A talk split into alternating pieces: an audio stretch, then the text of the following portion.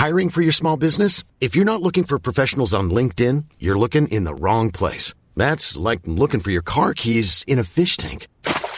LinkedIn helps you hire professionals you can't find anywhere else, even those who aren't actively searching for a new job but might be open to the perfect role. In a given month, over 70% of LinkedIn users don't even visit other leading job sites. So start looking in the right place. With LinkedIn, you can hire professionals like a professional. Post your free job on linkedin.com slash people today.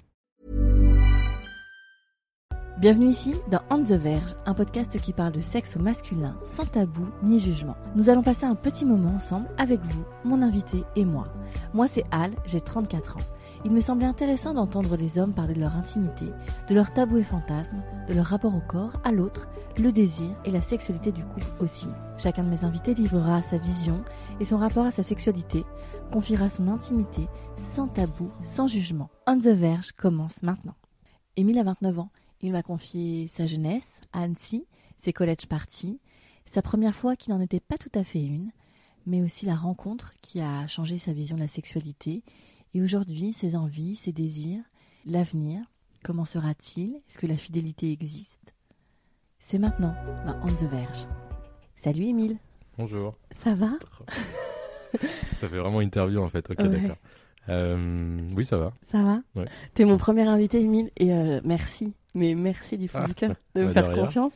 Notre discussion, elle va s'articuler en trois temps euh, qui sont très simples et temporalisés. Avant, maintenant et après. Donc on va commencer à parler de toi, mais hum, toi, quand tu étais jeune, l'éveil de la sexualité, comment ça Mhm. s'est passé pour toi? Quel a été ton premier rapport au sexe? C'est quoi ton, ton premier souvenir? Euh, t'as toujours le coup euh, de la fille, euh, des amis des parents. T'as 7 ans, les parents sont en train de déjeuner, t'es dans la chambre, tu joues au docteur. Mais tu captes pas vraiment en fait à cet âge-là. Donc j'imagine que t'as un éveil à partir de là, mais qui est un peu inconscient et très, très naïf. Après, premier f- éveil à la sexualité, euh, je sais pas, ça a dû arriver à 11 ans, je pense. 10, Mhm. 11 ans, un truc comme ça. Commence un peu à te rendre compte que ça fait du bien de Mhm. toucher le kiki, tu vois. Genre, c'est le truc, tu fais Ah, Ah, il se passe des un truc. Et tu vois que quand tu vois des filles toutes nues, ça commence un peu plus à travailler dans le cerveau, mais ça reste quand même très mignon et très euh, naïf, quoi. Et du coup, ce premier souvenir, très précisément, C'était euh, de mémoire, du coup, c'est euh, grâce à Sharon Stone. C'était un samedi soir après la trilogie du samedi, Basic Instinct qui passe en deuxième partie de soirée, Sharon Stone, la scène du lit, et là tu fais Ah, qu'est-ce qui se passe dans mon pantalon? Et euh, du coup, tu touches un peu, puis t'arrives à une finalité, tu te dis Ah ouais, c'est sympa. Et ça, et en fait, je me rends compte que j'ai eu un autre éveil euh, qui participe peut-être aujourd'hui à deux passions dans ma vie, euh, qui était le dimanche soir où tu avais Culture Pub suivi d'un film érotique. ouais. Et j'avais une grande passion de me lever en douce pour aller regarder en vrai à la base Culture Pub parce que j'adorais. Et, euh, et que et en fait bah après tu disais ah il y a un film érotique du coup tu regardais t'avais un peu le goût du le goût du risque de te faire attraper par les parents chose qui n'est jamais arrivée je crois non ça n'est jamais arrivé en tout cas pas par ma mère et euh, et du coup euh, bah tu regardes un peu ça et c'est vrai que tu découvres euh, ah, tu découvres plus ou moins une, sex- une sexualité. Tu vois des corps nus en train de bouger ça, quoi. Donc déjà. euh, déjà. Et puis c'est très c'est très enfin c'est très érotique. Donc heureusement qu'ils mettaient pas un porno tu vois. Non, mais ça euh, son travail. mais ouais non je pense que ça a été ça un peu. C'est genre 11 12 ans Et là, t'as euh, 11-12 ans. ouais à peu près je pense. 11 12 13 ans je crois que ouais les, les dimanches soirs c'était plus 12 13 ans mais c'était à peu près ça quoi. Plus en cinquième où t'as les premières booms Mhm. et donc là tu commences à pécho de la meuf et du coup c'était un peu ah mais c'était marrant Euh, On parlait, on parlait de sexe facilement chez toi? Il y a jamais eu aucun sujet qui a été euh, censuré à la maison Euh, bon en vrai c'est plus ma grand-mère Ok. qui m'a éveillé à ça, étonnamment. Euh, Ah ouais. J'avais pas du tout une grand-mère conventionnelle. Et, euh, et c'est vrai que, par exemple, je m'en souviens, euh, je me ra- j'ai un souvenir très précis. J'aimais bien provoquer un peu, euh, tu vois, genre sortir un peu des trucs euh, devant les adultes. Je trouvais ça toujours très drôle. Et euh, à un moment, j'avais demandé à la table, c'est qui Rocco Siffredi, tu vois. Hashtag le Ma malaise. mère a répondu, Émile, pourquoi tu dis ça? Ma grand-mère m'a dit, tu veux voir une vidéo. Mais donc, non, il n'y a jamais eu de. En fait, j'ai été élevé par des femmes très indépendantes, très libres. euh, et ma mère, en tout cas, m'a toujours livré euh, des explications sur la sex- sexualité à des âges euh, corrects. Mais c'est vrai que la première fois que je lui ai demandé un truc, enfin, la première fois quand je lui ai demandé des trucs, qu'est-ce que c'est ça, qu'est-ce que c'est ça, elle a jamais euh, esquivé le sujet Donc, ou elle m'a jamais dit, euh, ça vient dans les choux. Et ça n'a jamais été un sujet tabou, quoi. Donc, du coup, ça a fait que ton éveil de sexualité a été assez euh, naturel. C'était très. euh, oui, si je posais une question, après elle me répondait avec les mots d'une maman, un fils, tu vois. Mhm. Mais euh, c'est pareil. Puis après, c'est l'âge où tu commences, c'est con, mais à 12-13 ans, tu commences à regarder des trucs genre South Park, euh, Les Simpsons. Et Oui. South Park a beaucoup participé à la culture sexuelle. Genre, c'est grâce à South Park qu'on apprend euh, ce qu'est une, une sodomie, euh, un god Michet, tu vois. Genre, je me rappelle un jour, on avait regardé un South Park avec mon pote, parce que c'était un, un peu les cassettes interdites quand même. Mhm. Et, et dans un épisode, la mère de Cartman, enfin bref, il y a une insulte, à un moment, Kenny insulte Cartman, tu vois, c'est fou comme ça m'a marqué. Kenny insulte Cartman en disant que Cartman est un god Michet, et là, t'as la mère de Cartman qui arrive et qui dit Ah, je connais quelqu'un qui va dormir avec moi ce soir. Et donc là, on s'est demandé c'est quoi un god Michet, et je me rappelle très bien, on était dans la voiture de mon pote à l'époque, et il y avait sa mère devant, on lui a dit C'est quoi un god Michet frein, à- frein à main. Genre, qu'est-ce qui se passe? Et, euh, et je pense que tu découvres un peu à cet âge-là, enfin en tout cas à cette époque-là, parce qu'aujourd'hui ça doit être complètement différent quand même, vu l'accès de- des gamins aux tablettes, au téléphone et tout. Formation comme ça, tu vois. Mais euh, on n'était pas non plus totalement innocent, tu vois. Genre quand t'es dans entre bande de copains, tu parles de filles et tout, mais, euh, mais je pense que c'est normal, quoi. Enfin, c'est le collège, quoi. Et justement, les filles, ça arrive quoi dans ta vie? Et non, je pense que ça commence en cinquième, tu fais les premières booms, tu sais, genre tu t'embrasses euh, en mode tu te laves le palais, là c'est dégueulasse. Et après, genre c'est tu veux sortir avec moi, je te donne ma réponse dans une semaine, tu vois, c'est des trucs comme ça, mais c'était mignon quoi. Mon vrai premier chagrin d'amour, c'était justement la première, elle s'appelait Alban, on était sortis ensemble 14-15 jours, c'était ma première euh, pelle, une vraie pelle avec la Mhm. langue, tu vois, je m'étais cassé la gueule, d'ailleurs j'étais en roller, et ça m'avait tellement surpris que j'étais tombé en arrière et j'étais tombé dans un talus. Et euh, c'était mon premier chagrin, je crois, j'avais pleuré ou un truc. Et après, ouais, en cinquième, euh, je me rappelle d'un truc qui me revient en tête. Du coup, c'est un mercredi après-midi, on était chez une pote et on avait pris du tabac à chiquer. C'est le truc que tu te mettais sur les gencives, tu vois, pour te défoncer un peu la gueule. Et en fait, j'étais tout seul avec trois meufs. Et il y a beaucoup de souvenirs qui me reviennent à l'instant en parlant de tout ça. Mais passe c'est- bon, c'était ça se touchait un peu. Il y en a une avec qui voulait le faire, je crois. Moi, j'avais pas envie de le faire avec elle. Je voulais pécho l'autre, celle qui voulait pas de Donc moi. bien t'avais sûr. 13 ans. 13 ans et les filles avaient le même âge et genre j'étais on était c'était de l'après mercredi après-midi avec les trois copines tu vois où ça se touche un peu dans la chambre mais ça reste euh, c'est dommage que ça soit pas fait 10 ans après tu vois ça aurait été plus drôle je pense Avec un peu plus de. ouais un peu plus d'expérience. mais ouais non c'était ça. Ouais je pense cinquième euh, voilà. Après quatrième j'ai eu la période de l'adolescent refermé euh, boutonneux euh, Ok. et Ray est revenu je crois quand j'ai changé de collège. Où là t'arrives t'es un peu un 109 tu vois. Donc t'as l'attrait des filles. Hmm, enfin les mystère. filles voilà c'est qui est ce nouveau. Donc du coup elles viennent te parler et tout. Et justement, pendant cette période-là, c'est quoi ton rapport à la masturbation? Parce qu'il y, a- y a toujours ce, ah euh, ce truc autour des garçons qui se masturbent, etc. Euh, bon, c'est une passion qui ne m'a jamais quitté. non, non, c'est un truc. euh, oui, je pense que c'était déjà le cas, tu vois. Mhm. Enfin, c'était déjà le cas. J'ai pas de sou- à part le, le souvenir de Basic Instinct. Bah, je pense que c'était la première éjaculation en fait. Donc, tu t'en rappelles, tu vois.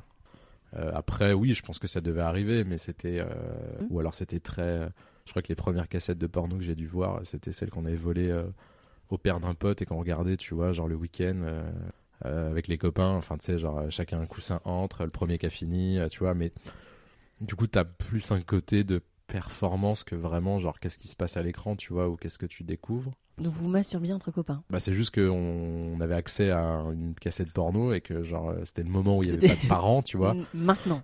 donc c'était maintenant et euh, après j'ai jamais fait les jeux où tu te branles avec plein de potes et tout, tu vois, mais euh, mais euh, oui, je crois que j'avais un ou deux potes comme ça, on se posait, chacun était sur un canapé ou en tout cas mettait un grand coussin, c'est-à-dire que tu voyais pas du tout l'autre, Mais ça, c'est lunaire. Parce que tu sais, entre, entre femmes, Ouais. c'est, enfin, entre jeunes filles, bon, déjà, la masturbation, c'est un vrai sujet. Enfin, on s'en ah, parle. je me rappelle de copines qui me disaient qu'elles le faisaient entre elles. Ah hein. oui Ouais. Ah, vraiment? Ah, bah alors. Enfin, je crois de mémoire. Après, c'est pas tout. Mais après, je pense que c'est. Mais je pense que c'est moins. Alors, peut-être que ça arrivait, mais c'est quand même beaucoup moins euh, commun, tu Oui. vois, qu'entre nanas, euh, tu te. Tu, tu, tu regardes un film ou quelque chose qui est un peu excitant et entre copines, euh, on se met côte à côte avec un coussin Ouais. et tu vois, enfin, ça paraît. euh, Bah, c'était plus, ouais, peut-être plus mignon. Après, nous, c'était pas, c'était un film porno. Enfin, tu vois, genre, clairement, euh, c'était les premiers pornos, euh, enfin, les premiers pornos qu'on a regardés. euh, je crois que ça devait être La cambrioleuse de Clara Morgan, tu vois, genre. C'était un peu les cassettes, euh, c'était les trucs, ça se passait entre copains. Enfin, c'était. euh, ouais, et puis le fait que vous la, vous la, allez la Ouais. euh, quelque part, il y a un côté un Non, non, on les avait prises. ça rend en tout cas tout le, tout le décorum autour Ouais. et participe à l'excitation, à l'attente, oui, etc. voilà, t'as c'est beaucoup moins t'as l'attente. euh, et puis- facile et accessible qu'aujourd'hui ça ne peut l'être. Et t'as une, une scène qui t'est restée? Quelque chose qui, a, qui, qui, tu vois, qui t'a un peu hanté ou qui a, qui a justement contribué à... Enfin, il y a des trucs drôles. Je me rappelle d'un porno que c'était avec des hommes préhistoriques. Que les Zoutas quand ils baisaient les meufs. Donc c'est Ok. resté longtemps entre potes. Zouta. euh, le Zouta, dès qu'on baisait une meuf, on disait Zouta. Et je crois que si, je reste sur la cambrioleuse de Clara Morgan. quoi. Oui, Parce que c'était la cassette qu'on a rongée, euh, que tout le monde a utilisée. Tu vois, genre, euh, je pense que si on avait passé la lumière bleue, ça aurait été un scandale, tu vois, parce qu'on se la passait entre nous. Et, et ta première fois, on y arrive du coup? Ma première fois, alors c'est bizarre parce que pour moi j'ai un peu deux premières fois. Ok. J'ai ma première fois mécanique où je t'avoue que j'ai pas trop compris ce qui s'est se passé. passait? Je pense qu'aujourd'hui, si tu racontais cette histoire, à l'inverse, si ça avait été une fille, on aurait pu accuser ça d'agression sexuelle. Ah oui? Mais moi, j'étais tout à fait content. Et la deuxième, enfin la première fois, c'était euh, donc cette fameuse grand-mère. C'est pas avec ma grand-mère. hein. La pauvre. Wow. Paix à son âme. Non, non, c'était, elle habitait en Tunisie. Après, elle avait pris sa retraite en Tunisie. Et du coup, on partait tous les étés en Tunisie. Ah, on parle de ta grand-mère qui, était... Oui, qui a pris qui ma grand-mère qui partait en Tunisie et du coup elle avait une maison tu sais au bord de la plage et tous les étés on partait avec ma mère t'avais des hôtels à côté en fait la journée on allait euh, dans les hôtels tu vois profiter de la piscine enfin un truc assez classique et comme on y retournait souvent dans un hôtel euh, après bah tu te fais des copains dans la piscine tu vois Oui. et en fait moi je m'étais fait un pote et euh, qui avait à peu près mon âge donc moi je devais avoir 13 ans et demi à l'époque. Et du coup qui avait une grande sœur qui devait avoir 16-17 ans et, euh, et donc le dernier soir arrive, tu sais, enfin leur dernier soir de leur semaine à eux. Moi j'étais encore là quelques jours, donc on fait la machin. Moi je m'étais vachement rapproché de la fille, mais en mode, euh, moi j'étais limite dans un rapport euh, petit frère grande Oui, sœur entre guillemets, tu vois, Mhm. entre guillemets, parce que ça me paraissait impensable. Et bref la soirée se fait, et je sais pas trop comment, je me suis retrouvé dans sa chambre, allongé sur le lit, pas de pantalon, et elle sur moi en mode j'ai rien fait. Enfin tu vois, genre j'ai j'ai pas fait grand chose quoi. Alors vraiment c'était, euh, je te baise et voilà quoi. C'est elle qui menait le... Ah oui, oui, complètement elle la m'a enlevé le pantalon, elle m'a grimpé dessus, enfin, genre, elle a fait son truc, euh, tu vois, genre, elle, m'a fi- elle a fini, euh, elle a fait son truc, quoi. Genre, Ok. euh, Et t'étais complètement passif. toucher un peu les, les, les, les seins et les fesses, tu vois, mais c'était comme, enfin, je, je, c'était genre, waouh, qu'est-ce qui se passe, qui se quoi. Surtout qu'elle était plus grande, tu vois, c'était même pas une fille de 14 ans, elle avait 3 ans de plus que moi, donc elle avait, je pense, déjà fait la, la chose. J'ai pas du tout de traumatisme lié à ça. Enfin, Mhm. C'était ma première fois mécanique, tu vois, on va dire, euh, entre guillemets, vraiment mécanique. Et après, ma, celle que je considère ma vraie première fois, c'était avec ma première histoire d'amour. Euh, on met les vrais prénoms ou pas? Comme tu veux. Voilà, on va mettre les vrais prénoms, de toute façon, elles y ont participé. Euh, On remercie. Merci. Non, on va peut-être mettre les premières lettres quand même. Donc elle s'appelait M. Première fois euh, avec elle était très douloureuse parce que euh, c'était un mec que j'avais rencontré en station. Je passais tous mes hivers en station. Et la première fois, je me souviens, on- j'allais chez elle, donc elle avait un appartement, tu sais, l'appartement de station avec les murs tout en crépi. Ah bah, je peux te dire que le crépi sur le dos, tu t'en rappelles, hein, toute ta life. Donc ma première fois été douleur. très agréable, mais très douloureuse. et euh, et c'est vraiment avec elle, ça a été les, les premières fois en mode, euh, tu sais, tu le fais tout le temps, t'es tout excité. tu T'avais quel âge. J'avais 14 ans là. Pour... Ah oui. Première jeune. vraiment fois, c'était Mais 14 jeune, ans. hein Ou pas Plutôt, je- bah écoute, c'est marrant parce que, euh, enfin c'est marrant, ça paraît jeune, mais en fait de là d'où je viens, la moyenne c'était 15-16 ans, tu vois, vraiment, genre quand je, en fait quand je suis arrivé à Paris pour mes études, ça m'a choqué le nombre de personnes de mon âge qui, Qui avaient étaient encore 18-19 ans, vierges. qui étaient encore vierges. Ok. Mais elle, elle l'avait déjà fait, donc elle savait ce que c'était, donc elle le voulait, je pense, et euh, moi j'étais très content, donc euh, tu vois, c'était pas, il y avait pas, mais c'est Et tu raccrochais un petit peu les justement euh, les, les pornos que tu regardais et, et ces films-là à, à cette sexualité ou pas du tout? Pour toi, c'était vraiment deux choses différentes? plus tard, je pense. Donc euh, l'histoire avec M. Mhm. Après, euh, tu continues, tu grandis. M, du coup, première euh, rupture euh, où pour le coup il y avait une vraie histoire, donc un peu euh, douloureuse, enfin pas douloureuse, mais un peu euh, ok. Et après j'ai eu ma vraie première histoire d'amour de jeunesse euh, où en fait pendant ces 6-7 mois ça se cherchait. Moi je le savais pas trop parce que je. Mais elle, elle l'avait jamais fait, c'était sa première fois, genre, euh, et c'est un truc qui a duré deux ans, tu vois, quand Tu même. vois, donc là, c'était ta première Ma histoire. d'amour. première vraie histoire d'amour, euh, genre, tu sais, où tu passes euh, autant de temps chez les parents de l'un et l'autre, tu vois, le truc très. euh, Je crois que j'ai été longtemps tradit quand même, enfin, longtemps euh, normal, on va dire. Ça laisse présager Vivement la suite. vivement la suite. Ok. Euh, donc euh, cette histoire d'amour, elle nous amène. euh, Euh, 16-17 ans, du coup cette relation se termine. Après j'ai toujours eu plus ou moins des relations. Je pense que c'est après cette grande histoire, enfin en tout cas là, une des plus passionnelles même encore aujourd'hui que Mhm. j'ai eue, Ok. qui a fait qu'après ça a été la fête pendant quelques années, tu Donc vois. cette fille-là, tu la rencontres au lycée? Non, j'ai rencontré aux États-Unis. S'appelait Marie, et on a dit pas les prénoms, mais bref, l'autre s'appelait aussi. Enfin, il y avait un M, donc on va dire Marie. Euh, Toutes les maris, big toutes up. les maris, voilà. La fin du voyage se termine, elle avait genre 15 ans, j'avais 17 ans, euh, elle habitait Aix-en-Provence, j'habitais à Annecy. euh, c'était très euh, romantique avec elle, c'était un truc d'une passion absolue alors qu'on avait 17, elle, elle avait 15 ans mais elle était très mûre, tu sais, ces espèces de filles euh, déjà au physique euh, de Mhm. femme à 15 ans. Genre, c'était le genre de fille que t'avais au lycée qu'on appelait les intouchables, tu vois ce que je veux dire Mhm. Genre, cette espèce de meuf que personne n'arrivait à avoir et personne comprenait comment les avoir. Et ben, celle-ci, je l'avais eue. Euh, quelques allers-retours avec Aix-en-Provence et Annecy pendant quelques mois. Et, et elle, quand elle m'a quitté, j'avoue que c'était le premier, en fait, pour de vrai, le premier vrai chagrin en mode. pas m'alimenter pendant trois jours. Ah ouais. Euh, Mais ça a duré longtemps dans ma. Enfin, Marie, elle aurait pu revenir 4 ans, 5 ans après. Je pense que Marie s'est arrêtée dans ma tête à 22, 23 ans quand même, tu Et vois. le sexe avec Marie Fou. Fou. Ça, je m'en rappelle pour le coup. Je m'en rappelle. Bah, De toute façon, on sait très bien tous que euh, la baisse c'est cool, mais le sexe avec amour, ça a quand même pas d'égal, tu vois.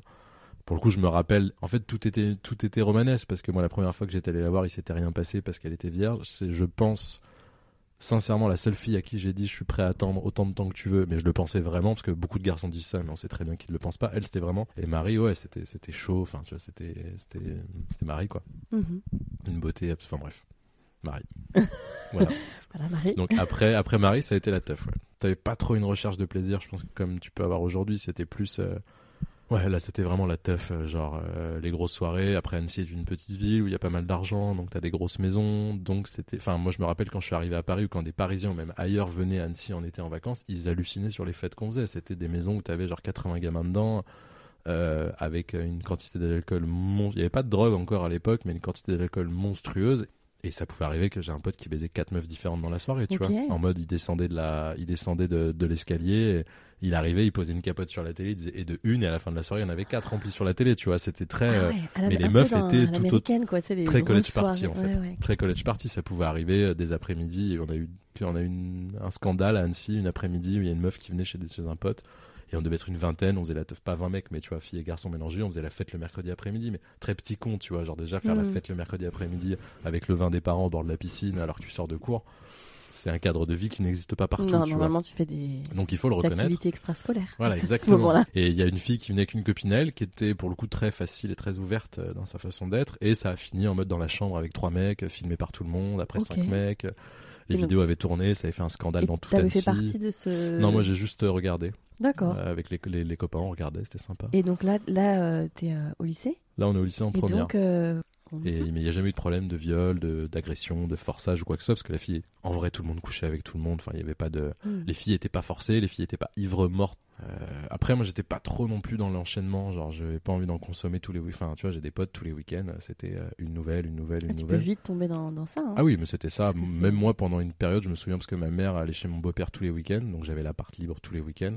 C'était moins conscient, tu vois. Genre, Mm. c'est euh, justement, t'as ce côté chien fou. euh, et que les filles pensent que les garçons gardent peut-être, tu vois, dans ce que Mm. je disais au- tout au début. Mais euh, après, en fait, moi, je- ça, ça va être marrant comme anecdote, mais genre quand j'avais 15, 16, 17 ans, genre j'avais des poils, tu vois, sur le torse, etc. À cette époque-là, les filles, elles aimaient pas trop les mecs poilus. Elles préféraient les mecs imberbes, tu vois, un peu imberbes, etc. C'était plus, en tout cas, dans l'esthétique de cet Mm. âge-là. Du coup, je me suis rendu compte que bah, ça plaisait plus aux filles de 20 ans. 21 ans, 22 ans, tu vois. Mm. Et euh, toi, bah, t'es content, t'es la petite croquette, euh, genre le gamin de 17 ans en pleine forme, euh, tu vois. Et du coup, c'est vrai que j'ai plus appris en fait ma sexualité avec des filles plus âgées. Genre, euh, je me souviens, j'avais une relation avec une meuf, euh, j'étais pote avec sa sœur. Mon pote était sorti avec sa sœur et moi j'étais avec sa grande sœur qui, qui avait, qui était en prépa, en deuxième année de prépa, alors que moi j'étais en première, tu vois. Parce que ben c'est- con, mais meilleur en, meilleur en tout, quoi, en fait. Hmm. Et là, tu découvres vraiment le plaisir de la fellation, le plaisir de lécher une fille. Enfin, tu vois, la fille se connaît, donc elle sait où mettre sa tête, enfin, où mettre ta tête. Et du coup, t'as, tu, ouais, j'ai peut-être appris avec des grandes filles, en fait. C'est joli. J'ai appris Ouais. avec des grandes ouais, filles. c'est exactement ça. Super. Euh, ok. Euh, et là, t'arrives à Paris. T'as ton bac? j'arrive à Paris.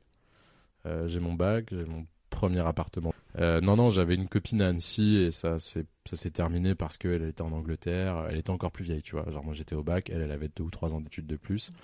Et euh, ça s'est terminé parce que euh, moi, en fait, je commençais une nouvelle vie. Enfin, tu vois, c'était un truc. Bah ouais, la liberté. Je venais d'arriver. Enfin, même si t'avais déjà une belle liberté Oui, mais avant. ça restait Annecy, tu vois ce que je veux dire. grand là. Là, c'est genre, là, Ouais. t'arrives à Paris, genre. tu fais tes courses. Ouais, voilà, c'est ça, tu Ah. vois. Et puis c'est bête, mais il y a un truc que j'ai toujours apprécié à Paris. Et à Paris, ce qui est incroyable, c'est que. je- La diversité. Je dis ça, hein, ça m'est jamais arrivé, mais genre un soir, tu peux être avec une babos et le soir d'après, tu peux être avec une nana du 8, tu vois. Et, Hmm.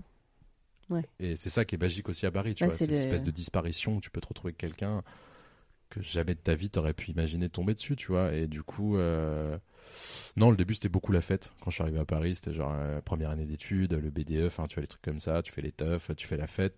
T'es pas trop dans une vocation de choper des meufs. Enfin, j'étais pas trop dans cette vocation parce que j'étais encore avec mon ex d'Annecy. Et en fait, après, je suis tombé amoureux d'une nana euh, à la rentrée, donc j'ai quitté mon ex d'Annecy et je me suis mis avec cette nana. Et là, ça a duré deux ans, hein, donc euh, mes deux premières années étaient très. Sage. Ça, je pas sur les pas sur plein de trucs, mais euh, en tout cas en termes de relation, j'étais avec cette fille et j'ai pas, j'ai jamais fauté, tu vois, j'ai jamais fait de bêtises. Euh, J'ai dû embrasser une meuf le premier mois pour me rassurer en me disant que c'était, ça valait bien la peine de se mettre avec elle, ce que font souvent les garçons ou les filles aussi d'ailleurs.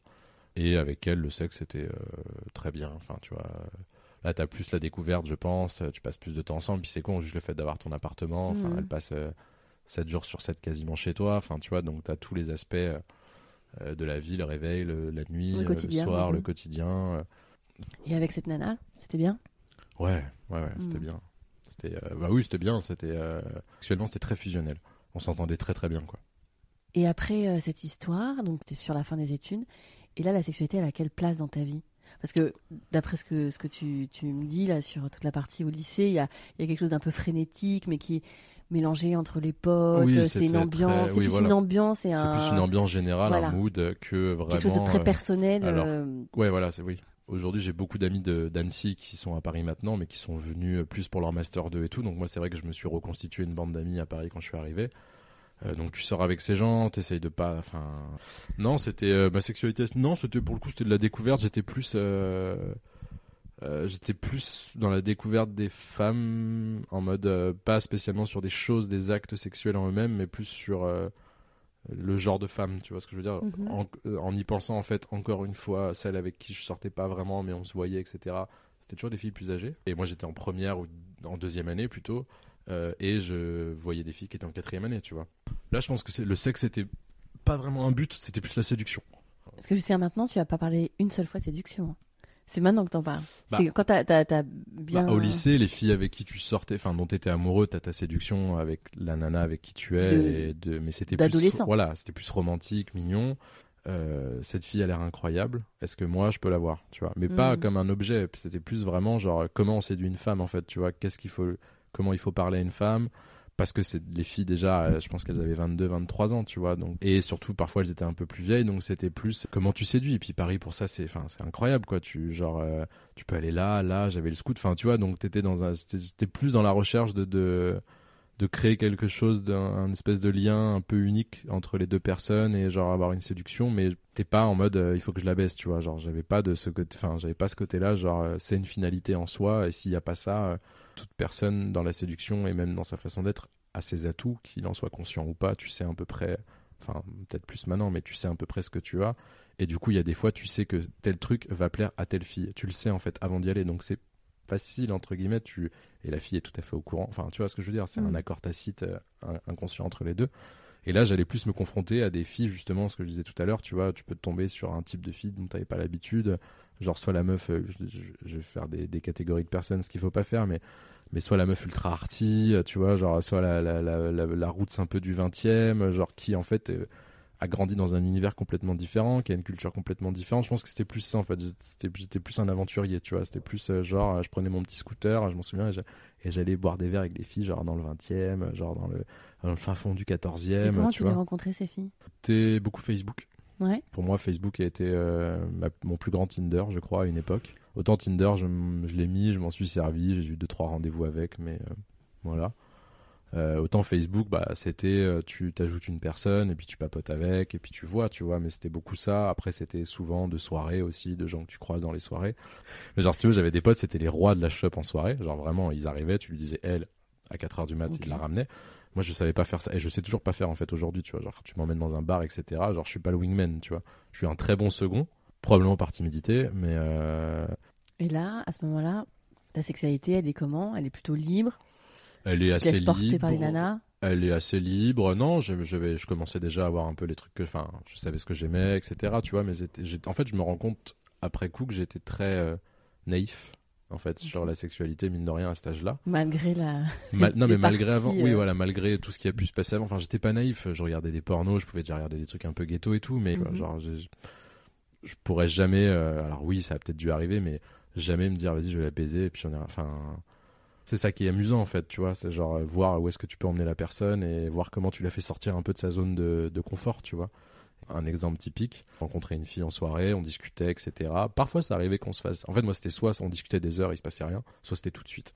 Ok. Genre vraiment, j'arrivais, je disais, écoute, euh, ça fait trois heures qu'on se regarde, euh, on y va, quoi, tu vois. Genre, euh, ça arrivait une ou deux fois, hein, ça marche pas toujours. En général, tu te prends un mur quand même, mais, Mais du coup, c'était beau de ça. le reconnaître. Ah bah bien sûr, le mur, mais c'est ça qui est bien aussi. Mais du coup, on discutait, puis après, genre, on allait boire un verre, et puis ensuite, une autre fois, je l'invitais à la maison. J'étais très genre, on va boire un verre en extérieur, mais même après ce verre, Dernier c'était verre genre voilà, et j'aimais bien en fait recevoir, tu vois, genre viens à la maison, je te fais à dîner, on discute.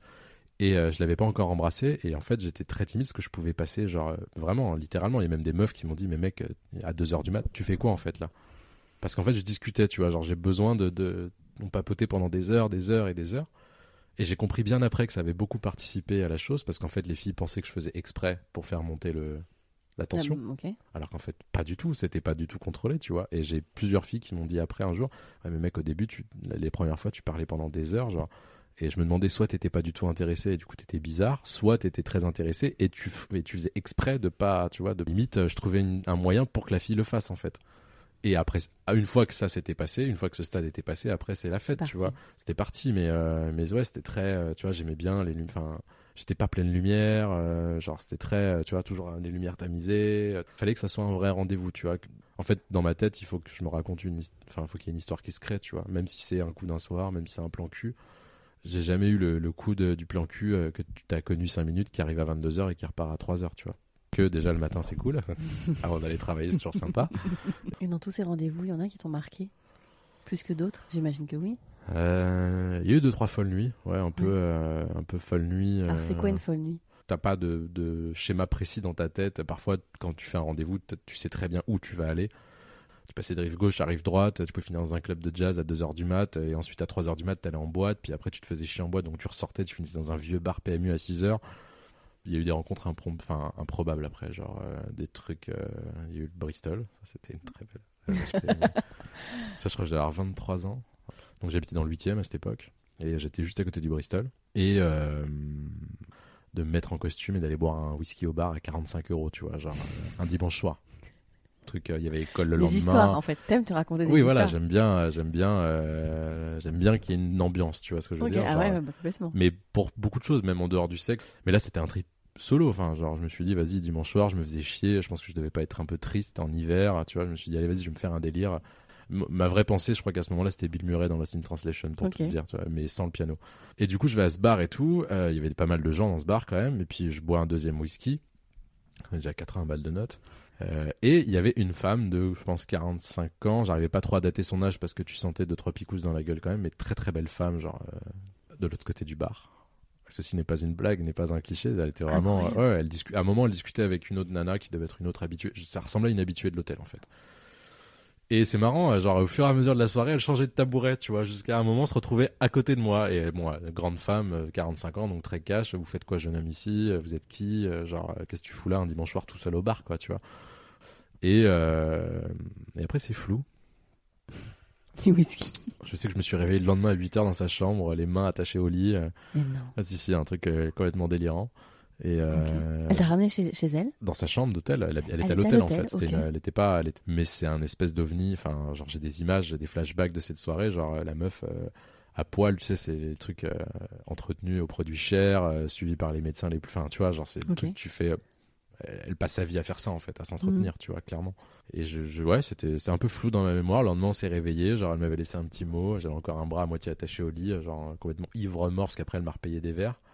Parce qu'elle était mariée, enfin, tu vois, c'était une femme mariée. Je l'ai recroisée euh, trois semaines après. Elle sortait du Bristol avec son mari pour entrer dans une Rolls Royce. Euh, Je lui ai fait un coucou, c'est très naïf. Elle m'a regardé en mode ta gueule. Et euh, donc, ouais, t'avais les... enfin, c'est ça que j'aimais bien en fait. C'est que t'avais... j'étais plus dans une sorte d'aventure, tu vois. C'était, c'était plus une exploration. euh, Et en général, j'avais quand même ce côté à cette époque-là où j'aimais beaucoup avoir celle qui voulait pas de moi. Enfin, un truc très classique, mais. euh, Et au final, tu vois, La séduction. la séduction faisait que j'arrivais à retourner le truc, quoi. Mais c'était pas un truc pour se prouver quoi que ce soit, c'était juste, j'ai- j'aimais beaucoup le jeu de séduction en fait. T'avais fait du sexe en général, sauf si tu te mettais pas avec la personne. Après, je voyais plus aucun intérêt en fait. Très, de façon très, c'est pas un joli mot à utiliser, je me ferais taper dessus par beaucoup de filles dans ça, mais genre, j'avais beaucoup plus de plaisir pour la chasse que pour le repas après, tu vois en fait. Ok. C'est mille réponses et pas de réponse. Ouais. C'est quoi un bon coup pour toi? Euh, c'est une bonne question. C'est vrai que c'est assez dur à... aujourd'hui ou avant, parce que là on est dans le rapport ou là, en on, général. là, là, on arrive à maintenant, en on fait. arrive à Donc, maintenant? euh, Ah ouais, c'est dommage, t'as sauté plein d'histoires. Non, attends, mais je veux toutes les, non, je veux toutes les histoires. Moi, celle du Bristol, elle me fascine. On pourrait faire un film avec ça. Je crois que ma plus grande soirée What the fuck, j'avais 19 ans. je venais d'arriver à Paris, c'était mon troisième jour, et c'est un pote de ma mère qui était un peu dans un délire euh, particulier qui m'a fait genre la soirée de ma vie, quoi. Mais vraiment la soirée de ma vie. Mais je te raconterai, je réponds à ta question du bon coup et après on en Ah, reviendra à cet épisode-là. moi, je veux ça. Euh, un bon coup, c'est, euh, je dirais l'harmonie. Je suis pas un mec qui a un type de fille. Euh, après, tu découvres des physiques différents, des grandes très fines, des toutes petites, euh, très musclées, des nanas très en forme. Enfin, tu vois, tu as beaucoup de, de types de filles différentes. Euh, tu penses longtemps, je pense, quand tu es jeune, à te dire que tu aimes tel genre de physique ou que tu aimes tel genre de physique parce que c'est ce qu'on t'impose. Et tu vois, c'est con, mais faisant de la photo, où j'ai quand même passé pas mal de temps à shooter des mannequins, genre, euh, c'est con, mais tous mes potes, euh, tous mes amis me disent, mais comment tu fais pour pas avoir envie de les baiser, en fait, tu vois? Et ils arrivent pas à faire la distinction entre le- l'amour euh, esthétique que tu peux avoir pour une personne et, euh, et le, Le désir. le désir en fait et la tension enfin il y a des fois moi je suis très regard en fait. C'est genre pour moi je pense que tu tu sais avant même de coucher avec la personne que ça va être un bon coup. C'est bizarre à dire euh, je sais pas si c'est enfin je, je considère que tu as deux catégories de personnes en fait. Pour moi tu as les humains et les animaux. Euh, les animaux ne veut pas dire que c'est des bêtes et que tu fais n'importe quoi. C'est juste que tant que les personnes les deux personnes sont d'accord il y a aucune limite au plaisir en fait. T'as pas Mhm. de convention t'as pas de condition t'as pas de ah non je fais pas ça parce que je suis machin ou parce que je suis une fille ou parce que je suis un mec. Moi je fais pas ça. Genre mes potes qui disent je prends pas de doigts dans le cul parce que je suis pas un PD ça m'horripile. Et les meufs qui disent euh, genre je me fais pas pas lécher le cul ou je suis pas un mec le premier soir bah, tu fais bien ce que tu veux en fait d'accord je, je Mm. dis pas que c'est des mauvaises personnes mais, mais c'est tellement dommage. Vous loupez tellement de trucs. Les potes vous loupez tellement de trucs quoi. Si tu veux si une fille me dit genre moi mon délire c'est de me faire pisser dans la bouche pas réagir mal tu vois. Je veux dire ah Mm. bon ça va plus piquer en fait j'ai toujours une curiosité euh, pour le sexe tu vois genre euh, qu'est-ce Mm. qu'il y a dans votre tête qui fait que vous aimez ça tu vois. Et c'est plus ça en fait c'est plus ça qui est intéressant de comprendre que l'acte en lui-même. En vrai l'acte euh, même si t'as une soirée où t'es en forme ça dure jamais bien 15 minutes enfin tu vois genre c'est un... non mais c'est un petit moment il y a un livre Mm. de Paulo Coelho qui, s'appelle 11 minutes où il, il résume le rapport sexuel il dit entre le moment où tu commences et le moment où tu finis en fait le rapport vraiment dure 11 minutes tu vois et, et c'est tout ce qui est autour en fait cette espèce d'harmonie et je Mais pense tu que c'est le faire vivre effectivement bien avant et bien après. et bien après, c'est ça, ouais. Et moi, c'est le regard, en fait. Genre, j'adore, euh, c'est con, mais j'adore le avant et même le après. Le, enfin, tu vois, par exemple, tu fais du sext, enfin, des sextos, des trucs comme ça, qui est quelque chose de très répandu aujourd'hui, mine de rien. Pas parce que dans le sexto, tu lui as dit j'ai envie de prendre tes fesses, que le fois où tu vas la voir, tu vas, il va se passer ça. Mais juste, ça nourrit ton imaginaire, tu vois, et ça te fait fantasmer plus ou moins sur la personne. C'est du euh, préliminaire intellectuel. oui, voilà, c'est exactement ça en fait. Et d'ailleurs, je- enfin, c'est très, enfin, ça peut-être être très méchant ce que je veux dire, mais en fait, mes meilleurs coups ont toujours été les filles les plus intelligentes, hein, Mhm. clairement. C'est, très con à dire, mais genre les filles bêtes qui sont très bonnes.